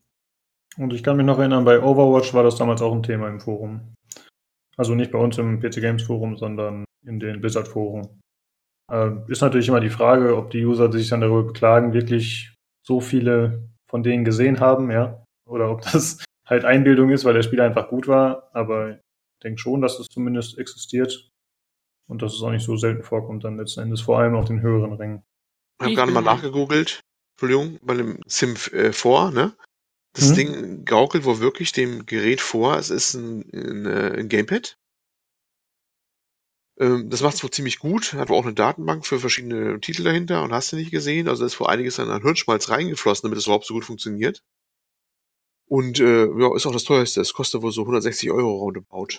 Der Adapter alleine. Ja. Ja, krass. Ähm, was ich noch sagen wollte, also jetzt, wo es quasi offiziell, ich bin mal gespannt, inwiefern sich das überhaupt durchsetzt. Weil wie du sagst, Leute spielen ihre Konsolenspiele auf dem Sofa. Ähm, die wollen da chillen und so. Und ich glaube, ich weiß gar nicht, also sag mal, jetzt nicht gerade irgendwelche Profispieler oder sowas, die wirklich Ranglisten spielen, sondern eher so der normale Spieler. Der hat überhaupt keinen Bock, sich da irgendwie mit Maus und Tastatur auf einmal hinzusetzen. Der ist doch froh, wenn er einen Controller hat, den hat er schon Mhm. Hand. Äh, das funktioniert. Ich bin mal gespannt, inwiefern das überhaupt angenommen wird von, von der großen Spielerbasis und inwiefern dann die Entwickler da überhaupt groß was machen werden. Und wenn sie was machen, dann bin ich als PC-Spieler, die Xbox One ist mir erstmal ziemlich wurscht, ähm, bin ich vor allen Dingen gespannt, wird es was dann, macht das was aus für äh, Ports, die, Ja. deren Maus- und Tastatursteuerung ist? Wird die besser? Das wäre natürlich cool. Das wäre so gut, wenn auf einmal wieder vernünftige Menüs da wären, die man vernünftig nutzen könnte. Das wäre ein Traum. Ja. Ah, nicht mehr alles in Kreismenüs und mit irgendwelchen vermaledeiten Ja. Listen. Überleg mal, dann wäre Halo Wars 2 zum Beispiel vielleicht ein vernünftiges Strategiespiel geworden mit einer vernünftigen PC-Steuerung. Oh. Das wäre schon cool. Mann. Ja, aber ich, ja, ich befürchte, es wird nicht klappen. Aber wir werden mal darauf achten. Ich werde mir, glaube ich, mal dieses, äh, diese Xbox Inside Show anschauen. Ich meine, die werden natürlich nur erzählen, was das für ein tolles Ding ist und was das für eine geile Revolution ist. Aber ja, zumindest könnte man sich ja mal anschauen, was die dort sagen. Finde ich ganz interessant. Gut, das waren die News für diese Woche. Äh, darf ich kurz fragen? habe ich Mhm. jetzt irgendwas? Ich dachte, ich habe mir jetzt alle Podcasts angehört. Ähm, haben wir über Telltale gesprochen schon? Irgendwie? Ja, Ja, haben haben wir letzte Woche. Okay, okay, dann habe ich das verpasst bis jetzt. Wolltest du was dazu beisteuern noch? Hast du noch eine. Nö, nö, nö, ich habe mich jetzt nur gewundert, weil irgendwie, dann muss ich den Podcast von letzter Woche noch nachholen, den habe ich dann irgendwie noch verpasst jetzt. Äh, ich habe mich nur gewundert, dass das noch gar nicht zur Sprache kam, deswegen. Okay. Aber, Ich dachte, ja, du nee. wolltest Leuten zur Vorbestellung von Walking Dead Season 5. Ja, um, unbedingt. ähm, ja, nee, nee, dann passt schon. Okay, dann, Okay. dann Ja, es gab noch ein paar Anschluss-News diese Woche, aber jetzt nichts Handfestes. Daher haben wir gesagt, brauchen wir nicht nochmal besprechen. Okay, dann äh, kommen wir zum Hauptthema. Und zwar habe ich gespielt auf Steam Deep Sky Derelict. Das äh, ist ein rundenbasiertes Spiel, was mich erstmal im, auf den ersten Blick an Darkest Dungeon erinnert hat. Und das war auch der Hauptgrund, warum ich mich dafür interessiert habe, da ich das ja sehr gern gespielt habe und sehr ausgiebig und auch den Schwierigkeitsgrad in gewissem Maße zu schätzen wusste, dachte ich mir, okay, das Spiel werde ich auf jeden Fall spielen. Das hat dann dazu geführt, dass ich es vor, weiß ich nicht, einem, einem halben Jahr oder so auf meine Wunschliste gepackt habe und mich bewusst gar nicht darüber informiert habe. Also ich habe einfach gesagt, okay, wenn die Bewertungen nicht komplett Müll sind, dann kaufe ich es einfach mal. Und äh, ja, so habe ich es dann jetzt vor ein paar Tagen gekauft, als es rauskam, äh, als es die Early Access Phase verlassen hat. Und ich habe, als ich ja meinen äh, verletzten Arm hatte und zu Hause gesessen habe, habe ich es dann einfach relativ schnell durchgespielt, weil ich dachte, okay, dann kann ich es äh, für den Podcast dann vorstellen. Äh, ja, es ist wie gesagt ein rundenbasiertes Spiel. Es spielt äh, in der fernen Zukunft. Ähm, und zwar äh, sind wir als Söldner, würde ich mal sagen, unterwegs oder als äh, Schatzjäger und wir sind für einen, einen oberen Politiker auf der Suche nach einem, nach dem Mutterschiff. Und äh, um das zu finden für diesen Politiker, müssen wir verschiedene andere Schiffe oder Schiffswracks erstmal finden und da bestimmte Quests erledigen, die in der Regel so aussehen, dass wir bestimmte Informationen auslesen müssen, äh, indem wir das Ganze erkunden und dann am Ende zum Beispiel mit einer KI sprechen, die uns Infos gibt. Und äh, das Ganze ist gehalten in so einer Comic-Optik, die mir ganz gut gefällt. Das geht ein bisschen auch in Richtung Darkest Dungeon, ist allerdings nicht ganz so düster und vor allem nicht. Darkest Dungeon hat sehr viel Schwarz und sehr viele dicke Linien und hier ist das alles ein bisschen filigraner und ich würde sagen, noch ein bisschen mehr im klassischen Comic-Look gehalten. Ja, aber für, für Sci-Fi ist es schon relativ düster, ne? So, von dem, was ich gesehen habe. Ja, Also, ja ist, schon. Es ist eher so ein, so ein, so ein Sci-Fi-Universum im Stil von Aliens oder äh, ja, so, so mehr als jetzt irgendwie Star Trek. Genau, ja, das auf jeden Fall. Ähm, ich finde, durch den Comic-Look ist das nicht ganz so extrem. Also ich finde, der Comic-Look, der schiebt das wieder so ein bisschen in so eine etwas freundlichere, angenehmere Richtung. Aber du hast auf jeden Fall recht. Also man hat auch mit deformierten Gegnern zu tun. Äh, ja, mit irgendwelchen fiesen Viechern aller Art. Also da gibt es eigentlich kaum menschliche Gegner. Und das soll schon insgesamt für einen eher fiesen Look und auch die gezeichneten Umgebungen gehen in die Richtung. Stimmt schon. Und auch storymäßig geht es teilweise in die Richtung. Da wollte ich kurz fragen, wie ähm, diese, dieses Universum, was die da aufbauen, ist das, also hat es irgendwie einen großartigen Hintergrund oder ist das mehr nur so für das Spiel da? Weil ich habe mir irgendwie so ein Gameplay-Video angeschaut vom Anfang des Spiels und da sagt er ja eben, also man, man muss diese Derelicts eben absuchen, irgendwie diese, Mhm. diese Schiffswracks. Und das klingt irgendwie so, und da gibt es irgendwie wahnsinnig viele davon oder sowas, keine Ahnung. Ist das irgendwie erklärt, wieso da so viele Wracks irgendwie durch die Gegend schwirren? Oder ähm, ist das irgendwie, hat das eine Mm, Bedeutung? Oder ist das eher so. Ich glaube, das wurde nicht wirklich gesagt. Wenn, dann habe ich es wieder vergessen. Aber ich Ja. glaube nicht, nein. Also, aber Also- ist dann eher so für das Spiel quasi so einfach. Genau. Das ist jetzt halt so und da. Ja, also die Story ist relativ überschaubar, würde ich sagen, aber trotzdem gefiel sie mir ganz gut, aber da gehe ich später noch ein bisschen drauf ein. Mhm. Äh, erstmal zur grundlegenden Spielmechanik. Wie funktioniert das? Ich starte in, oder man startet in seinem Raumhafen, sag ich mal, wo man Missionen annehmen kann, wo man handeln kann, wo man seine Charaktere, drei an der Zahl, entweder ausrüsten kann oder heilen kann oder wo man gewisse Upgrades kaufen kann. Und mit diesen drei Charakteren mh, nimmt man dann halt einen Auftrag an und macht sich dann auf den Weg mit seinem Schiff und fliegt so ein erstes Derelict an. Und äh, es ist, also ich habe das Spiel im Hardcore-Modus gespielt. Also ich weiß gar nicht, ob der Hardcore heißt, aber im Prinzip ist es sowas wie Iron Man bei XCOM. Das heißt, wenn man stirbt oder wenn alle drei Charaktere sterben, eher gesagt, dann ist es verloren. Wenn nur ein Charakter stirbt, dann kann man ihn später wiederbeleben. Ähm, das habe ich gemacht, weil ich das Gefühl habe, dass bei solchen Spielen das manchmal zur Spielerfahrung beiträgt und wie man das Ganze wahrnimmt. Ich hatte ein bisschen Sorgen, dass das zu größeren Problemen führen wird. Hat's nicht, aber da gehe ich später noch drauf. Mm. Dann ist es so, dass man mit seinem Schiff eben losfliegt und man landet auf diesem anderen großen Schiff und beginnt das zu erkunden.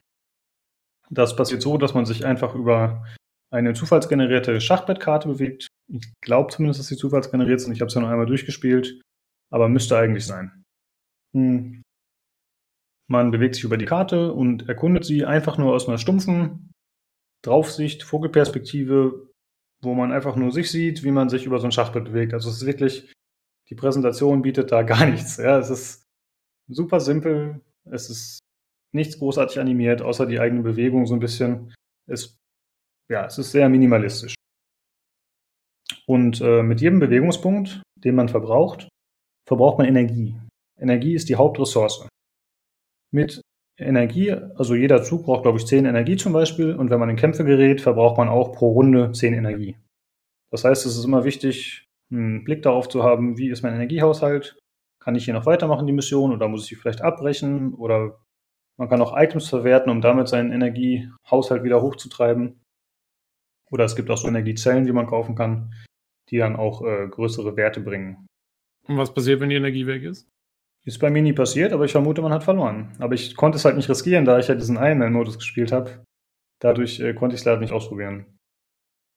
Sorry, kann ich leider nicht mehr sagen, aber äh, es wurde mehrfach betont, dass das auf keinen Fall passieren darf. Und es kommt auch immer eine Meldung, wenn man, ich glaube, nur noch 50 oder 100 Energie hat, dann kommt eine Meldung, äh, hier, wir müssen vorsichtig sein. Von daher glaube ich schon, dass es dann zum Tod führen wird. Okay. Ähm, ja, und dann erkundet man eben die Karte Stück für Stück. Also man, man hat so einen gewissen Sichtradius, in dem man sich fortbewegt und da erkennt man dann auch Sachen automatisch. Mit der Zeit durch Upgrades steigert sich das und man kann auch zum Beispiel so einen Scan benutzen, der dann eine größere Fläche direkt aufdeckt.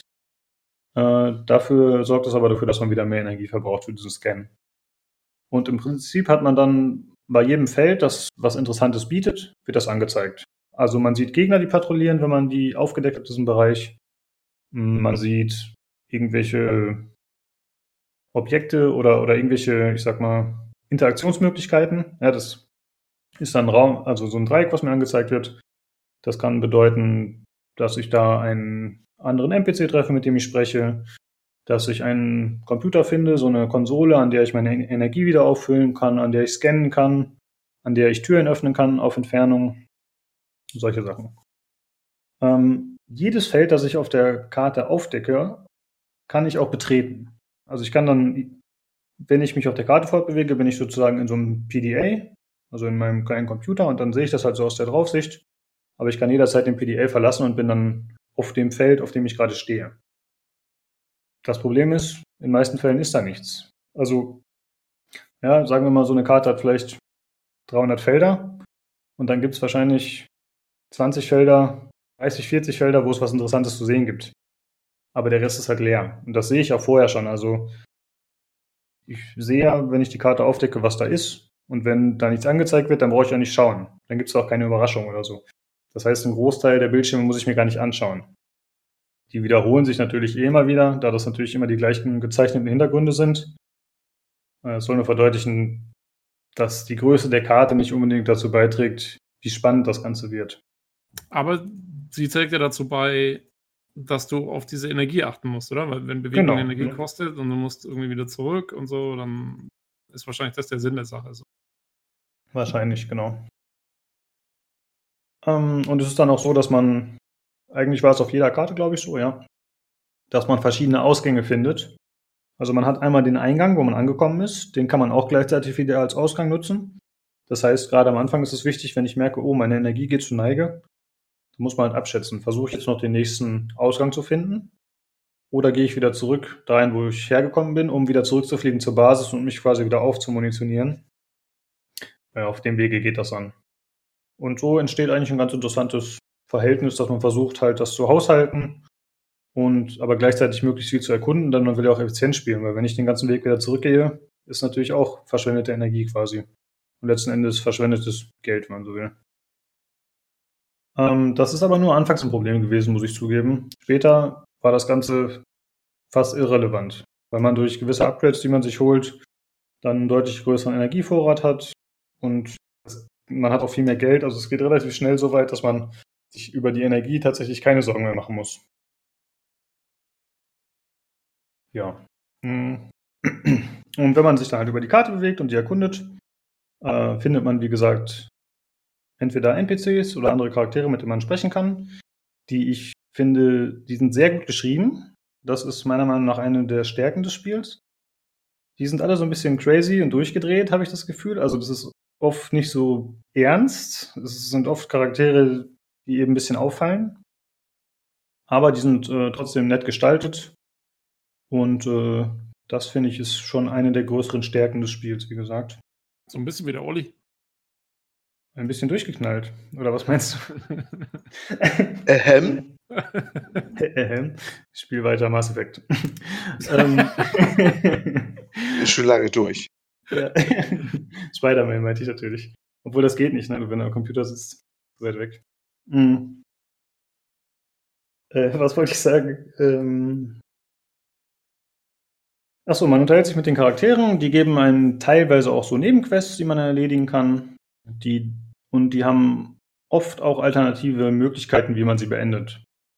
Ich habe es nicht geschafft, irgendeine Quest zu verkacken, ehrlich gesagt. Ich glaube, die sind alle so angelegt, dass man so oder so zu einem Ende kommt. Also man kann jetzt einen NPC auch nicht töten oder so, oder die können auch nicht sterben. Stehen da halt, unterhalten sich mit einem und warten, bis man wiederkommt.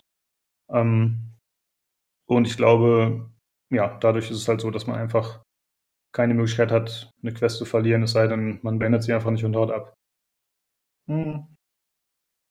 Dann kommen wir zum Kernstück des Spiels, und zwar den Kämpfen. Wie gesagt, man hat drei Recken, mit denen man kämpft. Das Ganze passiert rundenbasiert und es ist ein Kartensystem. Das heißt, am Anfang startet man mit ein paar Karten, die man im Deck hat. Die werden zufällig gezogen. Und das sind dann Karten, die einem zum Beispiel ein, also das sind Grunde Fähigkeiten. Äh, das ist eine Attacke, das kann ein Schild sein, das kann ein Hilfsbot sein, solche Sachen in der Richtung. Und äh, gleichzeitig ist es so, dass die Charaktere, wenn sie den Kampf beendet haben, dass sie Items finden können. Und die Items haben verschiedene Werte, aber gleichzeitig auch wieder verschiedene Karten, die quasi darin enthalten sind. Also wenn ich jetzt ein neues Gewehr finde zum Beispiel, dann kann das sein, dass das einen Schnellfeuermodus hat und einen Einzelschussmodus hat. Und das ist dann jeweils eine Karte, die ich dann wieder im Kampf zufällig ziehen kann. Hm, dann gleichzeitig hat jede Waffe noch ein, nee, zwei Slots, wo ich noch Upgrades reinpacken kann. Dann finde ich zum Beispiel ein Zielfernrohr oder eine Waffenmod nennt sich das, glaube ich, nur, für das Gewehr, das dann wieder ein, zwei andere Karten mir ermöglicht. Und so äh, entsteht eigentlich ein sehr interessantes äh, System, wie man sich verschiedene ja, Decks zusammenstellt, sage ich mal. Und das führt auch dazu, dass man teilweise taktische, interessante Entscheidungen treffen muss. Wenn ich zum Beispiel sage, ich spiele hier eine Klasse, die ich extra auf Schaden spiele, so ein Scharfschütze, sage ich mal, dann habe ich vielleicht auf einmal einen Gewehr Aufsatz für mein Gewehr gefunden, der zwar dafür sorgt, dass ich viel Schaden mache, also die Aufsätze haben generell Statuswerte, aber gleichzeitig auch noch diese Karten da drin. Ähm, dann kann aber dieser Aufsatz dafür sorgen, dass er nicht nur viel Schaden macht, sondern dass er auch gleichzeitig Karten beinhaltet, die ich gar nicht haben will.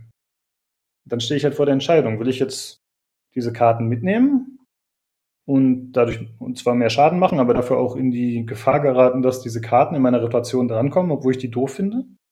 Oder nehme ich lieber ein anderes Upgrade, das andere Vor- oder Nachteile hat? Und so äh, entwickelt, das, entwickelt, sich das ganz interessant, dass man versucht, seine Charaktere stetig zu optimieren. Ähm, da gibt es noch ein paar andere Sachen, wie zum Beispiel äh, Schilde, die sie haben, die man auch verschieden upgraden kann. Dann verschiedene Module, die zum Beispiel gibt es so ein Medical-Modul oder so ein Tech-Modul. Da kann man dann auch wieder verschiedene Upgrades machen.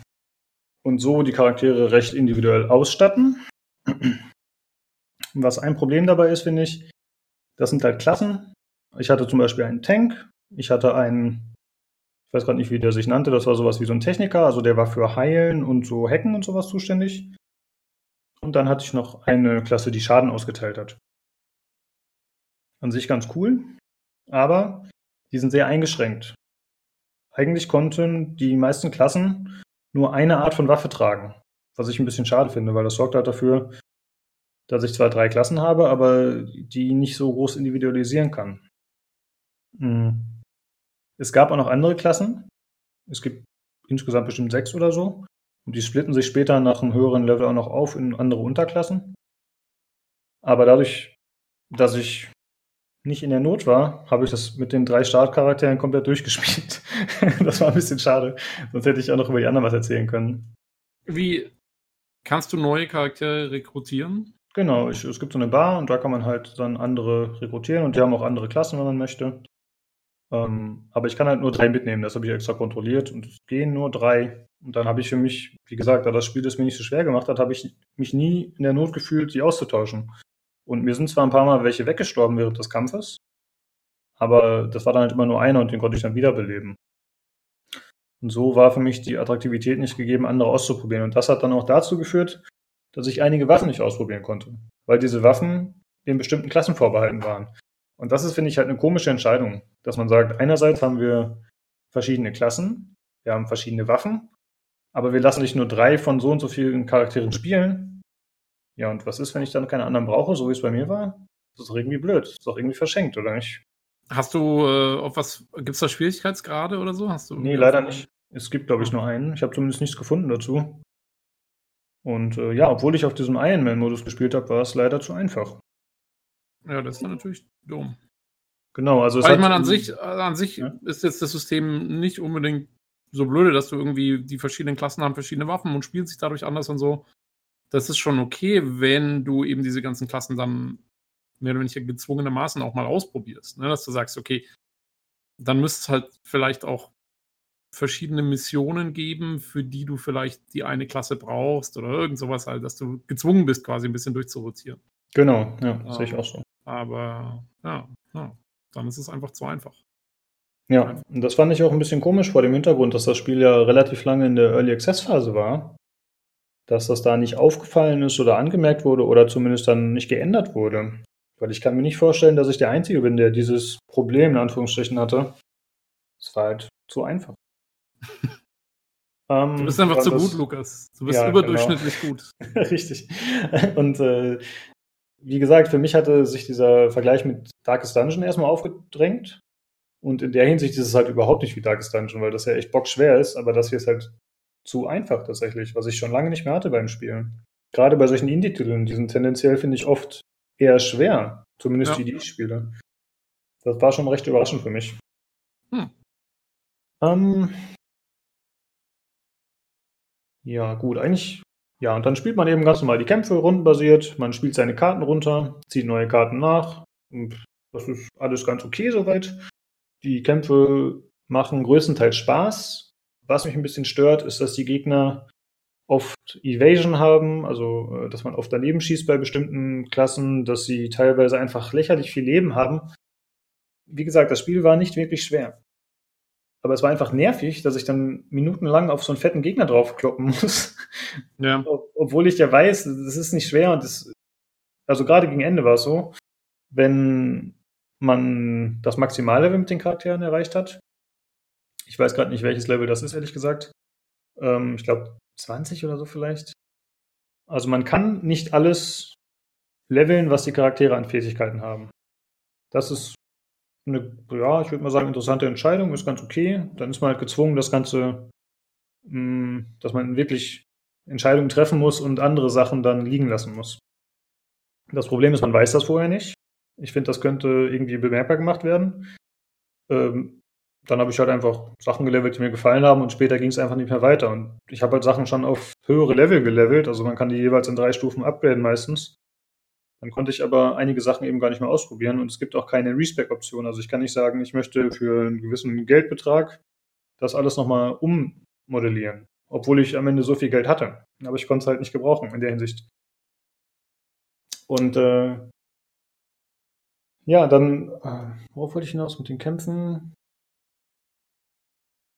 Ah, sorry, ich habe gerade also, einen kurzen Hänger. Hm? Es, es, klingt aber so ein bisschen so, als wäre es an sich vom System her schon ganz cool und so, aber in mancher Hinsicht nicht so ganz zu Ende gedacht. Ähm, genau, ja. Ähm, also auch gerade so das, das Leveling-System. Was ich noch fragen wollte, ist, ähm, weil du gesagt hast, diese die Waffen und so zum Beispiel, die haben diese, diese Attribute und dann aber auch gleichzeitig diese Karten. Ähm, ist das gut gebalanced in der Hinsicht, dass du sagst, ja, das musst du schon irgendwie gegeneinander abgleichen? Oder ist es eher so, dass du sagst, eigentlich die Attribute sind völlig unwichtig und ich gucke nur, was für Karten ich kriege oder umgekehrt oder so? Oder ist das, mm. muss man das schon schauen? Also nee, man muss schon schauen. Also ich hatte halt, wie gesagt, so eine Damage-Dealer-Klasse, die auf Fernkampf gespielt hat und man hat halt auch so Schildmodule und die haben dann oft die Fähigkeiten, so passive Fähigkeiten eher, mit denen man zum Beispiel dann äh, andere schützen kann oder seinen eigenen Schild wieder aufladen kann. Und das hat dann halt schon dafür gesorgt, dass ich dann diese Damage-Dealer-Klasse hatte, aber dadurch, dass ich ihr zu viele Schildoptionen gegeben habe, leichtfertigerweise, hatte ich dann oft nicht die Möglichkeit, meine Attacken zu fahren, die ich machen wollte. Oder zumindest nicht so viele, wie ich wollte. Und äh, das hat mich dann schon eingeschränkt teilweise, habe ich dann später wieder ein bisschen geändert. Mhm. Also ich finde, dieser Aspekt ist ganz gut gelungen tatsächlich, soweit ich das erfahren habe. Okay. Und ja, äh, wollte, hm? Achso, ja, nee, sag mal. Genau, jetzt fällt mir auch wieder ein. Ich wollte auf die Kämpfe hinaus und mit dem Level wollte ich halt sagen, später ist man halt beim Maximallevel und obwohl ich das Spiel noch nicht beendet hatte, musste ich trotzdem mich mit dummen Gegnern rumschlagen. Die Gegner sind auch auf dieser Minimap sind die recht aggressiv, also die sehen dich auch selbst und steuern auch auf dich zu. Man kann zwar aus Kämpfen flüchten, was ich dann später öfter gemacht habe, aber ja, ist halt einfach nervig so. Ich hatte keine Incentivierung mehr, diese Kämpfe aufzunehmen hat sich für mich einfach nicht gelohnt. Es gibt zwar später ein paar Items, aber das war dann nie so eine tiefgreifende Änderung, die sich gelohnt hat. Und das hat auch zum einen daraus resultiert, dass die Präsentation der Items ziemlich schlecht ist.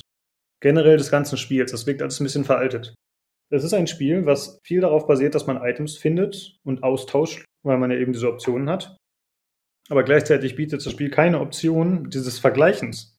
Ihr kennt das ja von modernen Spielen, ja. Ich finde eine Waffe, ja, von ich, Diablo oder so. Genau, genau. Ich hover da drüber und meine beiden Waffen werden mir dann angezeigt. Nein, sorry, gibt's nicht.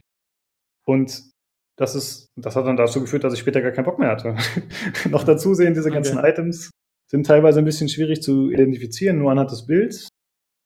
Und das hat echt dazu geführt, dass ich gesagt habe, ja, scheiß drauf. Wenn ich jetzt was ganz Besonderes finde, was irgendwie ein leuchtendes Attribut hat, dann gucke ich mir das genauer an, ansonsten lasse ich es liegen.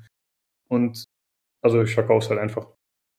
Und äh, ja. ja. das hat ein bisschen dazu geführt, dass eben das Looten auch uninteressanter wurde gegen Ende. Das ist echt leider ein bisschen unausbalanciert, muss ich sagen. Oder nicht zu Ende gedacht, wie du gerade schon gesagt hast. Ja, und es klingt einfach so, als ob das Spiel ein bisschen zu lang ist. Dann. Also, um, ähm, ja, gut, aber. Man, man, man, kennt es ja viel von auch von, von anderen Genres, also von, von Shootern oder sowas, dass es dann am Ende noch halt genau so ist, dass es so in die Länge gezogen ist nochmal. Du hast nochmal irgendwie so und so viele Kämpfe und musst da noch durch und dann noch durch, um es fertig zu machen. Aber im Prinzip hast du eigentlich schon alles gesehen und äh, ja. machst es jetzt halt noch so durch. Irgendwie so kommt es mir vor gerade, also so wie du das erzählst. Ähm, habe ich nicht so wahrgenommen, aber es kann schon sein. Also ich habe es 22 Stunden gespielt insgesamt. Mhm. Ich habe, wie gesagt, nur einen Durchlauf gemacht. Ich habe es zum Ende gespielt, aber ich habe schon einige also mindestens eine Mission ausgelassen. Ich glaube, das war die einzige, die ich nicht gemacht habe, weil ich halt gesagt habe, ja, warum soll ich das mal machen? Lohnt sich nicht mehr. Ach, die Missionen sind nicht auch zufallsgeneriert irgendwie. Ähm, ja, da bin ich mir ehrlich gesagt nicht so ganz sicher. Es steht im Steam-Text, steht drin, es ist ein Roguelike, also müsste eigentlich so sein. Ähm, aber die, Miss also die Level sind vielleicht zufallsbasiert, aber ich glaube, die Charaktere, die man trifft, müssten fest sein. Okay. Vielleicht ändern die sich im Aussehen oder so, das weiß ich nicht genau, aber im Prinzip haben die halt schon immer eine geschriebene Story. Also es sind jetzt nicht irgendwelche Versatzstücke. Kann Ach natürlich so, also sein, dass wir nicht. Hm? Es gibt keine immer wiederkehrende, also so wiederkehrende Missionen, so organisiere nee, nee. das Teil irgendwo, was weiß ich, irgendwie Ersatzteile, bla bla bla, zehn Stück, hol mal. Mhm. Achso, ja, achso, also, also das ist wirklich alles quasi individueller Content. Oh ja, gut, es könnte natürlich sein, dass das noch ein bisschen. Puh, ist mir jetzt nicht so aufgefallen, ehrlich gesagt. Das also, ist aber nicht ganz cool, das hätte ich jetzt gar nicht erwartet von so einem Spiel, ehrlich gesagt. Also, ja, wie gesagt, die Dialoge sind auf jeden Fall eine Stärke, finde ich. Es kann jetzt sein, dass die Dialoge so geschrieben waren, dass er erst am Ende immer erwähnt hat, worum es geht und dass das quasi das Versatzstück war, aber ich glaube, das war alles schon miteinander verwoben. Ich ah. könnte mir halt vorstellen, dass wenn ich jetzt nochmal einen neuen Durchlauf machen würde, dass vielleicht andere Charaktere auftauchen. Zufällige Nebencharaktere. Vielleicht hat man so einen gewissen Pool zum Beispiel. Ja. Aber es ist schon so, dass sie durchaus interessant waren. Das war eigentlich einer der coolsten Aspekte des Spiels, muss ich sagen. Zumindest. Aber also, weil ich, also ich hatte mir so ein Gameplay-Video angeschaut, da bist du in dieser Raumstation und du holst dir ja in dieser Bar oder was das ist, irgendwie diese Aufträge. Mhm. Und dann ist es tatsächlich, also wenn ich dich jetzt richtig verstanden habe, ist es so, du gehst da rein und dann irgendwann gibt es einfach keine mehr. Ist es, ist es so, oder? Ähm, also in dieser Bar, die du gesehen hast, bekommt man zwar Aufträge, aber das sind so übergeordnete Aufträge. Es ist aber so, wenn ich eine normale Mission mache und mich zu so einem neuen Derelict begebe, dass ich da drin noch Charaktere treffe, die mir Quests geben. Also diese Baraufträge sind quasi übergeordnet. Die ziehen sich auch über mehrere Missionen. Da muss ich dann irgendwas sammeln. Das sind so Sammelaufträge eher. Ja. Aber die anderen Aufträge sind schon spezifischer und auch mit einer Story. Achso, okay. Ein bisschen was anderes. Ja. Und diese Baraufträge, die dienen im Prinzip nur dazu, Geld anzuhäufen. Äh, ja, wenn man dann eine bestimmte Anzahl an Gegnern besiegt hat, dann muss man die Köpfe da abliefern von den Robotern und dann kriegt man dafür so und so viel Geld. Ah, ja. Also das ist eher also ist nochmal was interessant. Ja, storymäßig bietet das nichts. Äh, ich wollte zur Präsentation noch was zu erzählen.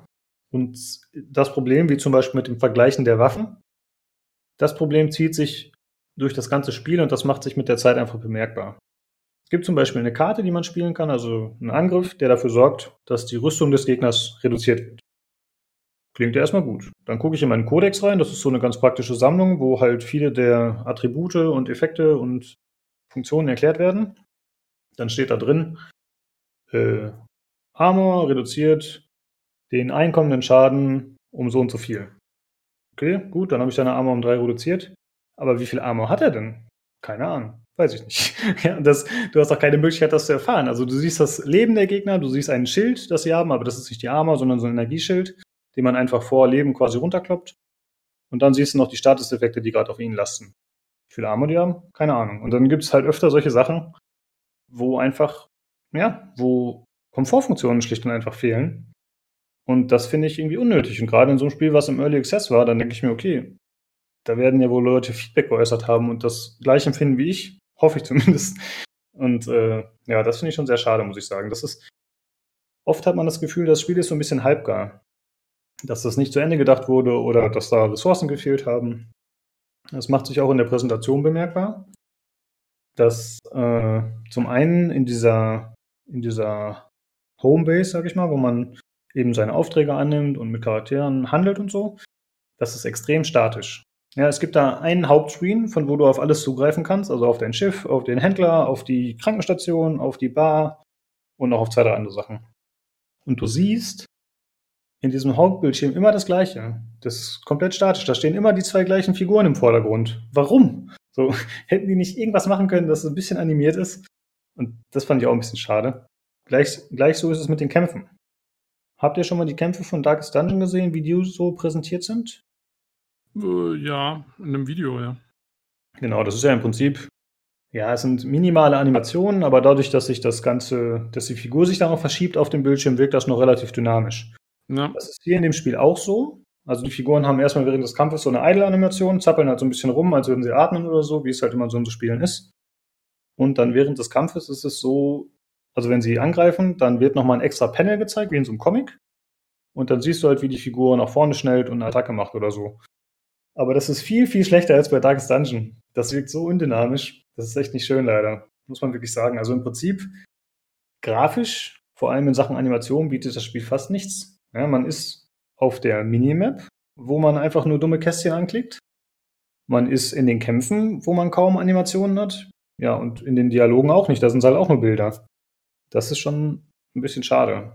Also das muss man auf jeden Fall wissen, wenn man sich dafür interessiert, dass das nicht äh, geboten wird. Hm? Ja, also es hat halt wenig, wenig Präsentation. Wie viel kostet das Spiel? Ja, wie viel kostet das? Äh, 19 Euro noch was. 19 Euro. 20 Euro, ja. ja naja gut, das klingt ja nach einem ziemlichen Indie, Indie, Indie-Titel so. Ja, ich fand, es sah echt ein bisschen hochwertiger aus. Irgendwie. Also ich meine, wie gesagt, ich habe mich damit vorab nicht beschäftigt, extra, weil ich mich eben mal nicht so viel mit Spielen beschäftigen will, sondern einfach quasi mich da reinfallen lassen will und überraschen lassen will. Weil ich sonst immer dazu tendiere, mir alle Mechaniken ins kleinste Detail vorher schon anzuschauen. Das ist halt auch nicht so schön. Ja, deswegen war ich ein bisschen überrascht. Ich muss sagen, anfangs hat mich das nicht so gestört. Aber mit der laufenden Spielzeit sind mir diese Sachen immer mehr negativ aufgefallen, diese kleinen Unzulänglichkeiten. Und äh, vielleicht passt da auch deine These, dass das Spiel einfach ein bisschen zu lang ist. Das kann ja. durchaus sein. Ja, gerade wenn du sagst, dass es gegen Ende dann so ein bisschen in Langeweile ausartet und die Kämpfe dir nichts mehr bringen und so, dann ist natürlich blöd, wenn es auch noch nicht gut aussieht. Dann ja, genau. Verstehe ich auch nicht, warum sie da ein Level Cap eingebaut haben, ehrlich gesagt. Also ich meine, gut, wird wohl Balancing-Gründe haben, aber hat mir nicht so gut gefallen. Hm, ich würde gerne noch was, also ja, das war so die Präsentation in Sachen Optik, aber zum Ton würde ich gerne was sagen.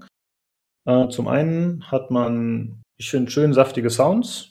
Ja, also wenn man, äh, keine Ahnung, mit einem Gegner kämpft und man schießt auf ihn drauf, dann, und das ist so ein komisches Alien-Vieh und das, das zerplatzt, dann hat man so richtig schöne Sprotzen. Also es ist wirklich, äh, äh, ja, soundtechnisch sehr gut gelungen, finde ich. Einfach die Kampfgeräusche und so klingen sehr gut. Und die Musik hat mir auch gut gefallen. Äh, erst war ich mir ein bisschen unsicher, da die Musik ein bisschen happy-go-lucky klang fast zwischendurch, so ein bisschen zu fröhlich und auch eher so ein bisschen generisch, wie viel von dem Spiel halt, so ein bisschen nichtssagend. Aber ich habe da noch mal ein bisschen mehr darauf geachtet und es ist tatsächlich so, dass je nach Situation, dass sich die Musik doch noch mal anpasst und dass es auch alles ein bisschen bedrohlicher wird und so. Und es passt auch generell zu diesem Space-Vibe, muss ich sagen. Also es ist halt so eine ja, schon so ein bisschen, so ein bisschen abgefahrene Musik. Also zwar relativ ruhig, aber es klingt halt basic. Keine Ahnung. Ja, es ist viel, genau viel äh, Synthesizer drin und sowas halt. Ah, genau. Ja, danke. Stimmt, ja. Ich denke, wir werden auch einfach mal ein, zwei Stücke einspielen zwischendrin. Vielleicht jetzt, vielleicht später, je nachdem, wie es passt.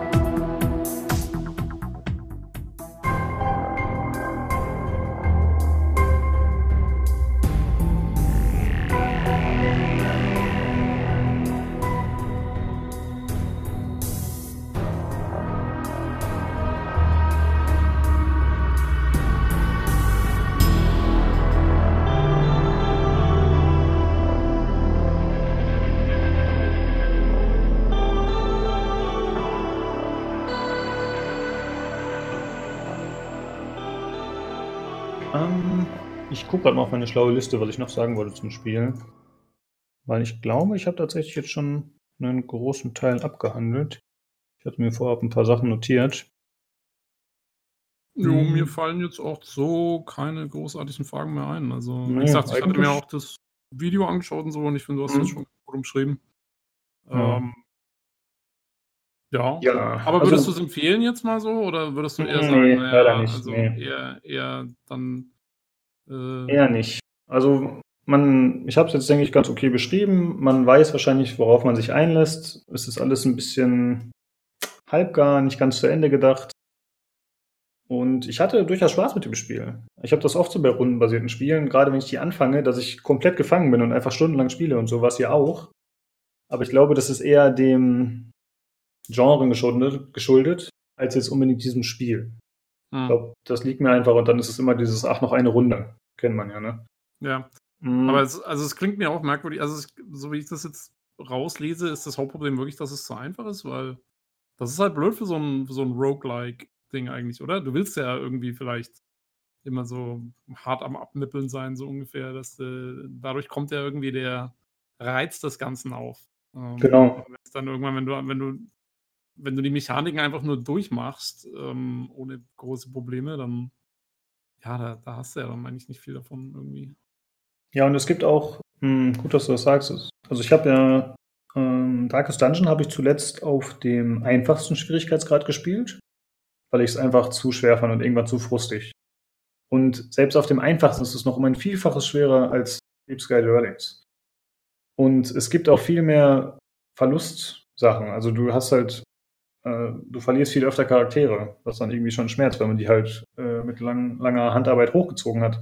Ich sage jetzt nicht, dass Deep Sky Directs es auch haben muss, aber im Prinzip hat das Spiel kaum Konsequenzen. Wenn du zum Beispiel, du kannst ja aus dem Kampf flüchten, hatte ich ja vorhin gesagt. Wie das Ganze funktioniert, du drückst auf Flüchten, musst eine Runde der Gegner abwarten, also die dürfen alle noch einmal angreifen. Und dann flüchtest du automatisch auf einen Kampf. Wenn einer deiner Charaktere überlebt hat, dann ist die Chance relativ hoch, dass du wieder zum Ausgang kommst und die anderen wiederbeleben kannst. Ähm, zugleich ist es so, wenn du eine Raumwahl, äh, ein Schiff erkundest, dass du, wenn du zurückgehst und wieder zurückfliegst, um deine Energie aufzutanken, das hat eigentlich keine Downside. Außer, dass es dich Geld kostet. Aber es ist, es gibt keine spielmechanische Strafe oder keine Incentivierung, dass man sagt, okay, wenn du das nicht machst, wenn du es schaffst, in einem Run durchzukommen, dann passiert das und das. Es gibt da keine Mechanik, die das Ganze belohnen oder bestrafen, wenn man sowas macht bisher. Ist mir zumindest nicht aufgefallen. Und wie es halt immer bei solchen Spielen so ist, ne, dann nimmt man halt den Weg des geringsten Widerstands. So wie ich eben auch die Kämpfer nicht ausgetauscht habe. Warum? Muss ich ja nicht ja. machen. Ich habe ein Team, was funktioniert. Und ja, das ist so ein bisschen das Problem. Hm, zu den Kämpfen wollte ich noch was sagen. Ach ja, genau.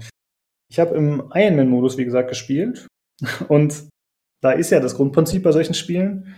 Du spielst es und wenn du es beendest, dann wird gespeichert. Es wird immer gespeichert. Bei jeder Aktion wird gespeichert, weil es gibt nur einen Spielstand. Außer das bei äh, hier äh, Kingdom Come. Ja? Vor, dem Patch. da war das doch auch das Problem. Ach so, okay. Ja. ja, und das. Aber also, äh, hier auch nicht, oder was? Genau, also das Spiel hat generell noch ein paar Bugs, muss ich sagen, aber das, also manchmal hing irgendein Bildschirm oder manchmal äh, ging es an irgendeiner Stelle nicht weiter. Keine Ahnung warum. Es gibt auch eine Möglichkeit, Bugs zu reporten, also man könnte die theoretisch noch melden die waren jetzt für mich keine Gamebreaker. Ist natürlich nervig, wenn sowas mal passiert, aber ich bin dann mit Alte 4, habe ich das Spiel dann verlassen, dann neu gestartet und dann ging es wieder. Das hatte ich vielleicht in den 22 Stunden so viermal oder so, würde ich mal sagen. Also jetzt nicht so häufig. Aber das Problem ist, trotz dessen ich diesen Ironman-Modus gespielt habe und dann musste ich während eines Kampfes mit Alte 4 abbrechen, weil es halt hing, dann habe ich neu geladen und dann bin ich vor dem Kampf herausgekommen. Der war ja noch nicht mal gestartet. Und das darf nicht sein in so einem Modus. Warum baue ich denn so einen Hardcore-Modus ein, wenn ich den Spielern gebe, die Möglichkeit gebe, sich selbst und diesen Modus zu bescheißen? Das ist total dumm. Das funktioniert nicht. Ja. Ach so, ja, stimmt eben. Ja. Also de, im Prinzip ist es ja bei solchen Spielen so, es geht immer darum, dass immer gespeichert wird, bevor das Spiel beendet wird oder immer bei jeder Runde, keine Ahnung. Und eben, dass zum Beispiel bei XCOM ist es ja auch so, du kannst nicht einfach ein nochmal das gleiche Safe-Game laden während des Kampfes und dann hoffen, dass seine, dass seine Angriffschance mit dem gewissen Prozentwert, dass sie dann trifft. weil es sind ja 70 Prozent, dann muss ich ja irgendwann mal treffen, wenn ich mal wieder neu lade. Ja. Und da ist es ja so, dass es so Seeds gibt, die dafür sorgen, dass schon vorher feststeht, ob der Schuss treffen wird oder nicht unter bestimmten Konstellationen. Ja. Und ja, das greift dann hier auch nicht. Also da ist der Kampf dann auch anders verlaufen bei dir? Ähm, nee, nee, das, das meine ich gar nicht. Sondern, also, ich war ja noch gar nicht im Kampf. Also ja, ja, aber Fall du hast dann, also genau, aber ja, du hast dann auch, du hast andere Karten gehabt und, und, und dann, also so, als du nochmal gemacht hast. Ähm, Habe ich ehrlich gesagt nicht darauf geachtet, aber ich meine halt nur, ich meine allein die Möglichkeit, dass man aus dem Kampf sich zurückziehen kann, wenn es nicht gut läuft, ja. ohne Konsequenzen, das darf in so einem Spiel nicht sein. Ja, das stimmt schon. Ähm, ähm, aber also das Spiel hat sich nicht aufgehängt. Du, du hast wirklich, also das ist gelaufen, du hast das beendet. Mm, und dann, Doch, also ich habe jetzt nicht im Taskmanager kontrolliert, was genau mit dem Spiel war. Ich habe es einfach mit Alte 4 beendet. Aber es hing offensichtlich. Also es ist länger ja, nichts passiert. Dann, also. du müsstest das nochmal ausprobieren, wenn es normal läuft, ob das dann auch geht. Weil es kann natürlich sein, dass es, wenn es normal läuft, dass es dann schon irgendwie speichert oder so. Ach so, nee, nee, ich, ähm. war, ich war auf jeden Fall schon im Kampf. Also ich war ja schon im Kampf und wenn ich dann neu geladen habe, nach, nach dem Beenden, dann war ich vor dem Kampf. Also da ist auf jeden Fall, fehlte da was. Wenn der Kampf getriggert wird, dann muss es ja speichern eigentlich. Würde so. ich sagen. Ja. ja. ja. gut. Stimmt. Weil dann bin ich halt schon drin und dann bin ich gezwungen, ihn auch zu machen und kann nicht sagen, oh, ich habe doch keine Lust, dann drücke ich mal alte 4. So, ja. Ja, ich hoffe, damit habe ich in etwa so alles abgedeckt. Es gibt noch einen Arena-Modus. Ich, ich, ich, will nur sagen, das ist ja nicht so problematisch, wenn das Spiel eh so einfach ist. Weil äh, dann ist ja wurscht. Ja, genau, so war es ja wirklich. genau, ich habe anfangs gesagt, ich spiele diesen Hardcore-Modus oder Iron-Modus, weil ich, weil ich Bock drauf habe und das ausprobieren will. Auf dem, weil ich denke, es ist wahrscheinlich gedacht so, dass man so spielt letzten Endes. Aber es hat halt keinerlei Konsequenzen. Äh, dazu gibt es noch zu sagen, es gab kein Tutorial. Das fand ich ein bisschen doof. Also es wurde einem eigentlich nichts erklärt von den Mechaniken. Vielleicht diese Energiegeschichte, aber es gab kein Kampftutorial oder so.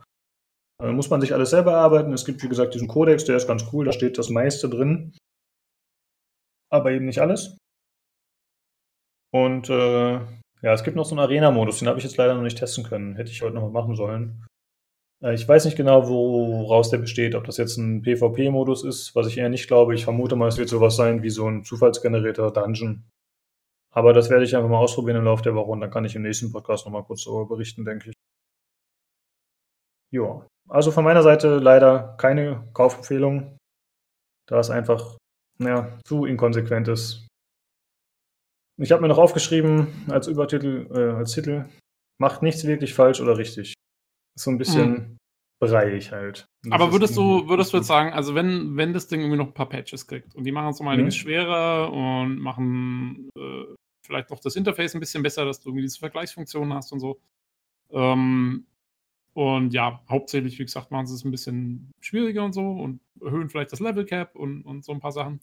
Äh, meinst du, dass es dann, dass das einen großen Unterschied machen könnte oder meinst du, dass es jetzt dann Für mich schon, ja. Doch. Also ich hatte auch so noch Spaß mit dem Spiel. So, ich musste mich jetzt am Ende nicht durchquälen. Bis auf diese Kämpfe, die ich übersprungen habe, war das für mich immer noch in Ordnung.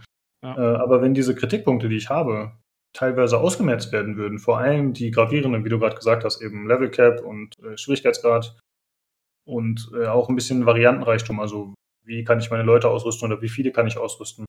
Wenn die ja, das, das, das stelle ich mir eben vor, das käme ja dann mit dem Schwierigkeitsgrad. Also genau, das, ja. das wäre so, ja, die Konsequenz davon, dass wenn ja, du sagst, okay, jetzt muss ich gucken, was ich mache.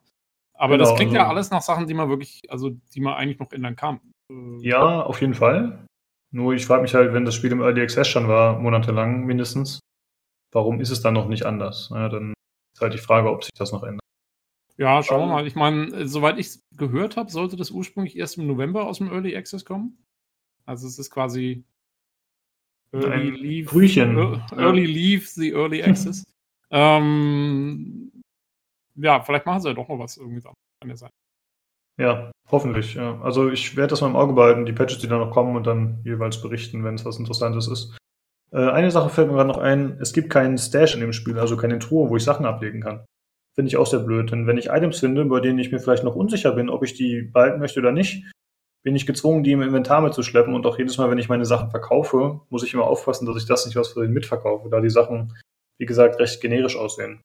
Mhm. Auch hast du dann Funktionen funktionieren teilweise nicht richtig im Inventar und so. Hm? Ist dein Inventar begrenzt? Äh, ähm, ja, ist es, so? aber das spielt später nicht mehr so eine große Rolle. Also, oder nee, von Anfang an nicht, glaube ich. Ja, es ist begrenzt, aber es ist nicht so dramatisch. Okay. Also, Man hatte eigentlich immer genug Platz. Auch das ist alles wieder ein bisschen komisch organisiert und teilweise ein bisschen buggy gefühlt, aber alles nicht game-breaking. Jo. Na gut. Ja, das war's zu Deep Sky Relics. Wenn ich eine Wertung geben müsste, was wir, glaube ich, noch nie im Podcast gemacht haben, aber es wird jetzt ein Novum, äh, was würde ich denn geben? 23 Prozent. äh, oh, ich glaube, eine niedrige 70er-Wertung würde ich geben, tatsächlich. Vielleicht ein bisschen hart, weiß ich nicht genau, aber. Ja, ja gut. Wir machen einfach keine Wertungen im Podcast. Genau, ja, ist auch dumm. Ich bin eigentlich auch dafür, dass Magazine Wertungen abschaffen. Also keine Wertung, genau. Nur die Wertung, die ich vorhin gesagt habe, als ich das Spiel erklärt habe. Vielleicht schneidest du das einfach später raus. Das wäre vielleicht perfekt. Äh, ja. Wenn das geht, je nachdem. Oder wir lassen einfach drin. Für die Leute, die doch eine Wertung wollen. Meine Jungs. Lass es einfach drin, das ist scheißegal. Ähm, eine Sache wollte ich noch erwähnen, die nichts mit dem Spiel mehr zu tun hat. Also das war Deep Secret The Relics. Schaut sich an, wir verlinken es natürlich. Wer Interesse hat, kann sich ja trotzdem holen. Ähm, und zwar wollte ich schon seit mehreren Wochen eine Podcast-Folge des GameStar Podcasts noch empfehlen, aber leider ist es mir immer wieder entfallen. Und zwar war das die Folge zu der USK und jetzt äh, zu den Symbolen, verfassungsfeindlichen Symbolen, die enthalten sein können in Spielen, theoretisch. Und das war eine Folge, in der sich äh, zwei der Gamester-Leute, ich glaube Michael Graf und Maurice Weber, die hatten sich unterhalten mit einem Mitarbeiter der USK. Und äh, ja, die haben sich halt darüber ausgetauscht und ihm Fragen gestellt, unter welchen Konstellationen Spiele eventuell erscheinen könnten oder nicht. Das war ganz interessant mal zu hören. Werde ich mhm. auf jeden Fall auch verlinken. Er konnte sich natürlich nicht, er konnte sich nie definitiv ausdrücken, weil es natürlich immer, dann hat er sich immer darauf berufen, dass er derjenige ja nicht ist, der das letztendlich entscheidet und er ist nicht der Tester. Hm, hm, hm. Also es war ein bisschen wischiwaschi oft, aber es war dennoch interessant, mal darüber zu hören. Ja, es wurde ja jetzt wohl auch ein Spiel ähm, erstmal wieder einkassiert, ne? Mhm. Habe ich irgendwie. Äh, Postskriptum. Äh, da du es erwähnst, können wir noch darüber sprechen. Wir hatten es sogar auf der Liste, ich habe es aus Versehen unter den Tisch fallen lassen, tatsächlich. Ähm, und zwar war das dieser Weltkriegsshooter, Postscriptum, der schon seit längerer Zeit läuft und spielbar ist im Multiplayer. Ich weiß nicht, ob das eine Beta ist oder nicht. Ähm, ja, aber da wollten die Entwickler jetzt eine neue Version einreichen und freigeben lassen, äh, die eben erlaubt, dass man auch die Nazis mit den entsprechenden Symboliken spielen kann. Und das wurde von der USK dann verwehrt. Meinten, nee, ah, also man hätte, man hätte auf Seiten der Nazis gespielt. Genau, ja. Mhm. Olli, bist du noch da? Ja, ich bin noch da. Hast du das gemerkt, dass wir Postskriptum aus Versehen vergessen haben? Nein, das habe ich nicht gemerkt. Ich auch nicht. Jetzt, wie witzig, dass Tobi das am Ende erwähnt. Ich habe gerade fiel es mir nämlich ein, als ich den Podcast erwähnt habe, und dann dachte ich, ach komm, lässt du in der ja, ich, ich habe es aber, glaube ich, auch, ähm, ich habe es nur im Discord Dingensburg ah, okay. gelesen, also ja. in, den, in, den, Themen, weil, weil du es da reingepackt hast. Aber es hat jetzt ja gerade, also jetzt kamen wir jetzt auf. Ja, es passt ja, genau. genau. Ähm, ja, und da haben Olli und ich gerade schon sinniert. Also dadurch, dass man eben auf Seite der Deutschen spielen kann, ist ja diese, ich sag mal, verurteilende äh, Seite nicht gegeben. Normalerweise spielt man ja auf der Gewinnerseite und gegen die Achsenmächte und ne, macht die bösen Nazis fertig. Oh, oh, das klingt jetzt so, als würde ich sie verharmlosen. Man macht die Nazis fertig. Und äh, hier ist es halt eben nicht so, sondern man kann auch auf Seite der Deutschen spielen und könnte dann entsprechend auch mit äh, Hakenkreuzpanzer und SS-Rune auf der Uniform durch die Gegend rennen. Und das ist eben nicht erwünscht. Und deswegen ist äh, das auch nicht durchgekommen bei der USK. Und ja, also da, hm? da, wird, glaube ich, noch, da wird es noch einige Diskussionen geben in dem Feld. Äh, in, ja. in, der mittleren Zukunft, sage ich mal. Das ist noch lange nicht gegessen, das Thema. Das stimmt. Äh, wobei ich, also zumindest so ein Fall ist ja ein Einzelfall. Also normalerweise sind die Nazis ja doch die Antagonisten. Ja, aber wie sind zum Beispiel, also jetzt nehmen wir mal Battlefield 5. Mhm. Ähm, da hast du ja auch einen Multiplayer, da kann man doch bestimmt auch dann auf der einen Seite die Achsenmächte spielen, oder? Das ähm, kann man und die haben von Anfang an gesagt, dass sie keine Symbole reinnehmen werden im Multiplayer. Ah ja. Haben die auch schon genau, weltweit, ne? Ja. Genau, das war wohl von Anfang an so konzipiert. Ja, auf jeden Fall interessant. Ich werde den Artikel nochmal verlinken, den wir uns hier rausgesucht hatten. Gut, wenn ihr nichts mehr habt, dann wären wir eigentlich soweit durch für heute. Äh, ja, ich denke schon, oder? Olli? Jo. War's, würde ich sagen. ja, gut. Okay, dann äh, wie immer noch zum Ende hin der Auf. Ihr könnt uns gerne äh, Feedback hinterlassen oder auch einen Hörerbrief schreiben. Das wäre entweder per E-Mail an pcgcpodcast.gmail.com, über Twitter, über den Handle podcastpcgc oder aber ihr besucht uns auf dem Discord, den ich einfach nochmal verlinken werde, unterhalb, diese, äh, unterhalb der Timestamps. Packe ich ihn einfach rein. Ich glaube, das ist der einfachste Weg. Dann könnt ihr uns gerne auch joinen und euch da mit uns austauschen. Würde uns auf jeden Fall sehr freuen.